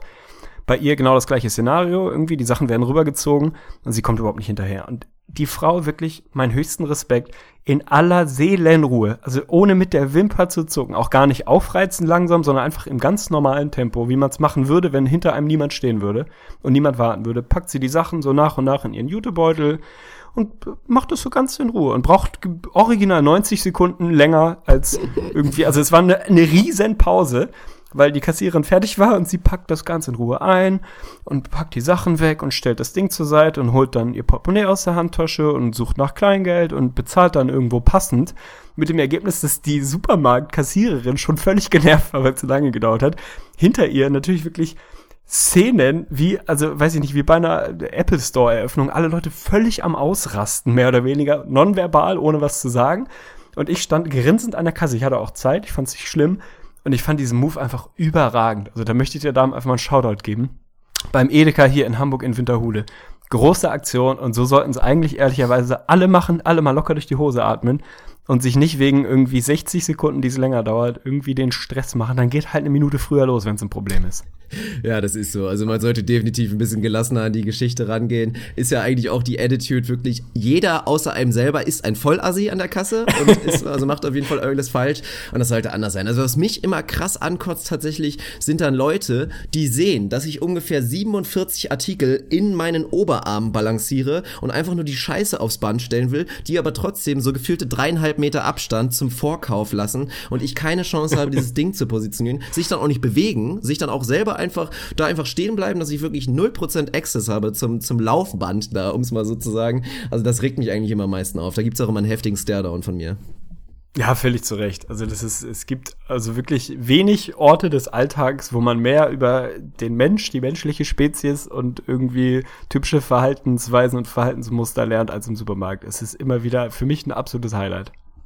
Ja, kommen wir zu meiner Sache. Das habe ich letztens auch festgestellt. Hat sich jetzt schon eine Weile angestaut und ich habe mir auch keine weiteren Gedanken dazu gemacht. Ich habe es auch mir aufgehoben für dich, weil ich sehr gespannt bin, was du dazu sagst. Ob du es auch selber mal gemacht hast oder ob du ähnliche Erfahrungen gemacht hast. Aber die Hintergrundstory dazu, ich habe letztens nochmal diesen riesen Fehler gemacht, weil ich Geburtstagsgeschenke besorgen musste. Bin ich am Freitagnachmittag, also ist jetzt nicht komplette Rush Hour gewesen, aber nah dran, war ich in der Schildergasse unterwegs, also wirklich der Einkaufsmeile im, im Kölner Zentrum und hab, war dann ja so Mittagszeit unterwegs, also klassische so Lunchmöglichkeiten. Du hast in Köln ja natürlich selbstverständlich alle Möglichkeiten, alles zu essen. Also sei es asiatisch, sei es türkisch, sei es arabisch, keine Ahnung, guatemalisch oder guatemaltikitianisch oder was auch immer. Aber was mich immer wieder erstaunt, du siehst so einen unfassbar erschreckend hohen Anteil, die wirklich sich dann für die Pommes entscheiden. Die sagen, och, zum Mittagessen, ich nehme die gute alte Pommes mit Mayo und ich kann das zu 0% nachvollziehen. Also ich finde, Pommes sind so massiv überhyped und also ich sehe es einfach gar nicht. Aber das waren halt locker 70 Prozent, die sich entschieden haben, komm, ich könnte jetzt alles haben, aber ich nehme einfach die gute alte Pommes. Also finde ich verrückt, dass du da so so anti bist, weil also für mich Pommes eher eher fast underrated. Also gute Pommes Pommes sind für mich so das eine Aber es ist doch kein Hauptmahl, das ist maximal Nein, natürlich eine Beilage. nicht. Ja, natürlich. Aber also was ich sagen wollte, Pommes sind für mich so eins der ich will es jetzt nicht Nahrungsmittel nennen, aber ein, eines der Lebensmittel, wenn man so will ähm, bei denen die, die, die Spanne am krassesten ist. Also es ist, es ist, gibt an jeder Ecke Pommes und ich würde sagen, 10% davon sind gut und 90% sind absolute Scheiße. So insbesondere, da müssen wir nicht drüber sprechen, die McDonalds, Burger King Pommes, sowas widerliches habe ich lange nicht gegessen. Also das hat mit Pommes nichts zu tun, das schmeckt einfach nur scheiße. Ähm, es gibt's an jeder Ecke, aber wenn man mal wirklich gute Pommes findet, finde ich das schon relativ geil. Ich würde auch sagen, es ist keine Mahlzeit, es ist maximale Beilage zu was auch immer was. Aber ich glaube, das ist so ein, ja, wie soll ich sagen, es ist natürlich auch so ein, so ein entspanntes Nebenheressen. Du kannst aber im Zweifel weiterlatschen, nimmst dir deinen kleinen, deine kleine Gabel da, dein Pika, wie auch immer das heißt, und isst die so nebenbei und man gönnt sich mal so richtig was. Wahrscheinlich ist es dann mehr so ein, ja, so ein Snack, den du halt nebenbei essen kannst, ohne dich wirklich hinsetzen zu müssen und den ganzen Aufriss zu haben und so. Also ich finde Pommes eigentlich tendenziell eher underrated als overrated, aber Boah, da gehen wir offenbar auseinander. Ja, also ich verstehe es einfach nicht. Also gerade wenn man alle Alternativen hat. Also was ich auch immer gar nicht verstehe, ist so, es sind 37 Grad dra draußen und man ist im Schwimmbad und die erste Wahl ist, boah, jetzt eine Pommes mit Oh, Mayo. doch, find ne? ich geil. Also Find ohne ich Scheiß, da extrem gibt's, geil. Auch, da gibt's auch so krass viele Leute, aber da muss ich dann zugeben, die Alternativen fehlen halt einfach. Im klassischen Schwimmbad-Imbiss, dann ist halt natürlich der Klassiker zu sagen, komm, ich nehme die gute alte Pommes, ich habe ein bisschen Hunger. Aber wenn du wie in der Kölner Innenstadt, also wirklich jegliche Alternativen hast, sich dann für die Pommes zu entscheiden, weil für mich ist der Punkt, ich meine, klar, ist ja jetzt auch egal, ist, wie sehr man auf seine Ernährung achtet, aber wir können ja mal etablieren, Pommes sind schon absolut am unteren Ende, was jetzt so den Nährwert angeht. Also Kartoffeln an sich sind natürlich eine super Sache, aber durch die Frittierung, die ja nicht zu knapp ausfällt bei den meisten Pommes, ist das natürlich nährwerttechnisch eine mittelschwere Katastrophe. Und wenn du dann sagst, okay, ich gönn mir mal richtig was und ich esse jetzt halt einfach mal was, was fettig ist, was vielleicht im Zweifel auch nicht so super gesund ist, dann finde ich einfach, gibt es wesentlich geile Alternativen. Das würde ich unterschreiben, klar. Würde aber auch äh, zu Protokoll geben, dass wenn man durch die Kölner Innen- Innenstadt auf den Freitag geht und äh, Leute fragt, was denn Nährwerte sind, 70 Prozent dich angucken wie ein Auto und keine Ahnung haben, wovon du redest. Also das sind dann wahrscheinlich auch die 70 Prozent, die sich dann halt Pommes holen. So, ohne das jetzt werten zu meinen. Das, also ich feiere Pommes massiv. Und wenn Pommes nicht so katastrophale Nährwerte hätte, würde ich mir krass oft Pommes holen. Also würde ich mir mega Ja. oft einfach so Pommes holen. Und wahrscheinlich, also das, das ist das Einzige, was mich davon abhält, ist sozusagen der Kopf, der sagt, boah, ey, da kannst du dir auch irgendwie vier Döner für geben, statt eine Portion Pommes, so. Damit machst du weniger kaputt. Und der Gedankengang fehlt bei vielen, glaube ich, einfach. Und dann gönnt man sich halt eine geile Pommes. Also es gibt schon, finde ich, wenig Nahrungsmittel, die, die so dieses, okay, jetzt scheiß drauf, gönn ich mir mal was richtig Geiles die das, also Pizza, klar, irgendwie, aber ansonsten sind Pommes schon, ey, schon verdammt weit oben, die dir dieses Gefühl der Befriedigung, jetzt habe ich mir Krass. wirklich was richtig Ungesundes, geil gegönnt, die, die das erfüllen. Also da bin ich schon Fan. Sehe ich komplett anders. Und da muss ich tatsächlich mal zugeben, weil ich dich immer ärgere, Thema Hipster. Ich bin halt leider voll auf den Zug aufgesprungen zu sagen, Süßkartoffelpommes, halt Mann. gute Süßkartoffelpommes, weil die auch einfach verdammt geil sind. Also die mal so als Beilage und im besten Fall vielleicht auch noch aus dem Backofen, weil selbst dann schmecken die noch gut, wenn die geil mariniert wurden. Dann ist das schon eine leckere Geschichte. Aber soll genug sein zu meinem Pommes Ranch. Scheinbar gibt es, also Rückmeldungen interessieren mich, aber ich kann mir vorstellen, es gibt wahrscheinlich, und das ist ja auch das Offensichtliche gewesen, viele Leute, die das wirklich anders sehen als ich. Da bist du in der absoluten Minderheit, da bin ich mir auf jeden Fall sicher. Stabil. Ja, gut. So, wir haben es geschafft. Wir sind durch. Fast zwei Stunden. Ist aber auch nur angebracht, natürlich, nach der etwas längeren Pause zur Regular Season. Viele haben sich, glaube ich, schon auf diese Episode gefreut und sind, glaube ich, oder hoffe ich mal, dementsprechend befriedigt jetzt, dass wir hier auf jeden Fall gut eine, eine lange Episode gemacht haben. Ich verteile natürlich wie immer Shoutouts an dich, auch an mich, an Krügo, selbstverständlich, an Da Vögli, das darf auch nicht fehlen. Und Da Vögli ist ein guter Stichpunkt, weil eigentlich hatten wir es heute schon vor, wir werden den Vögli demnächst wieder rausholen, wirklich. Ist leicht eingestaubt, aber wir haben mal wieder Bock drauf. Drauf. Also jeder, der nicht weiß, worum es da geht, der Vögli ist unsere Hörerfragen-Rubrik. Da machen wir dann so 50-50, eigener Content und wir beantworten Fragen von euch. Das ist eigentlich immer ganz schön. Bearbeiten auch so ein bisschen die heißesten Themen, die bei uns in der ins Gesicht von Staudemeyer Talk-Gruppe bei Facebook ablaufen. Das sollte eine ganz runde Geschichte sein. Ich finde einfach den Satz, wir werden den Vögli bald mal wieder rausholen, der ist auch schon ein bisschen verstaubt. In einem Vakuum hört sich einfach gut an. Also das, der, geht, der geht einfach runter wie Öl. Fünkli und ich werden den, den Vögli rausholen auf jeden Fall und baumeln lassen. Ja, absolut. Freue ich mich drauf. Ist die Symbiose aus euch und uns, wenn man so will. Also ein bisschen Thema, Themen von uns, ein bisschen was von euch, das, was euch beschäftigt, die NBA-Community beschäftigt. Immer eine bummelige Geschichte. Freue ich mich drauf, dass der aus der Mottenkiste wieder rauskommt. War in der Offseason natürlich ein bisschen fehl am Platz. Jetzt ist er wieder voll angesagt. Freue ich mich drauf. Quadruple Shoutout von dir fand ich auch geil. Also hat Ja, sich verdient. Jeder, machen. der eins bekommen hat, ich gebe dir auf jeden Fall auch eins zurück. Nice. Wünsche dir noch einen fantastischen Tag. Ja. Ja, over and out. Ja, und um jetzt auszufaden, betreibe ich auch noch mal ein bisschen Eigenwerbung. Natürlich gab es jetzt auch eine etwas, etwas längere YouTube-Pause von so vier, fünf Tagen, aber spätestens morgen sollte es auf jeden Fall das nächste Highlight wieder da geben und das werde ich direkt mal teasern. Ich habe mich musikalisch inspirieren lassen von dem guten Krüger tatsächlich und hatte einfach mal wieder Bock. Also es macht einfach Spaß, selber so mal ein bisschen was zu kreieren. Habe ich da einen kleinen Text gemacht und habe vor, eine Reihe zu etablieren. Tatsächlich Songs, die so aus der Perspektive eines NBA-Spielers getextet werden. Und da habe ich mir direkt mal die, die Akte Isaiah Thomas rausgeholt und werde euch jetzt nur wirklich einen ganz, ganz feinen kleinen Snippet bieten zum Ende. Also müsst ihr auf jeden Fall zu YouTube kommen, wird definitiv ein YouTube-Exclusive bleiben. Also wird es auch nicht auf Facebook zu sehen sein. Also lasst uns ein Abo da, gebt uns ein Gefällt mir bei Facebook, haut auf jeden Fall bei iTunes auch gerne mal wieder eine Bewertung raus. Da haben wir ja schon unheimlich viele bekommen, aber hilft uns immer wieder. Eine Bewertung könnt ihr auch gerne da lassen das reicht's an Plugs. Also bis zum nächsten Mal. Man hört auch schon tippen, der hat keinen Bock mehr. ich bin schon ausgestiegen. Nein, Quatsch. Schaut doch dich auf jeden Fall. Ich durfte schon ein kleines Snippet hören. Sensationell, wie immer. Und ich glaube, das ist nach wie vor der Beginn einer ganz großen Karriere. Haut rein. Skr, skr. Lies, you motherfucking lies. King of the forest, Cleveland stand up. Scoring 40 like it's none. Fuck the haters, now I'm gone. Bitch, don't add me.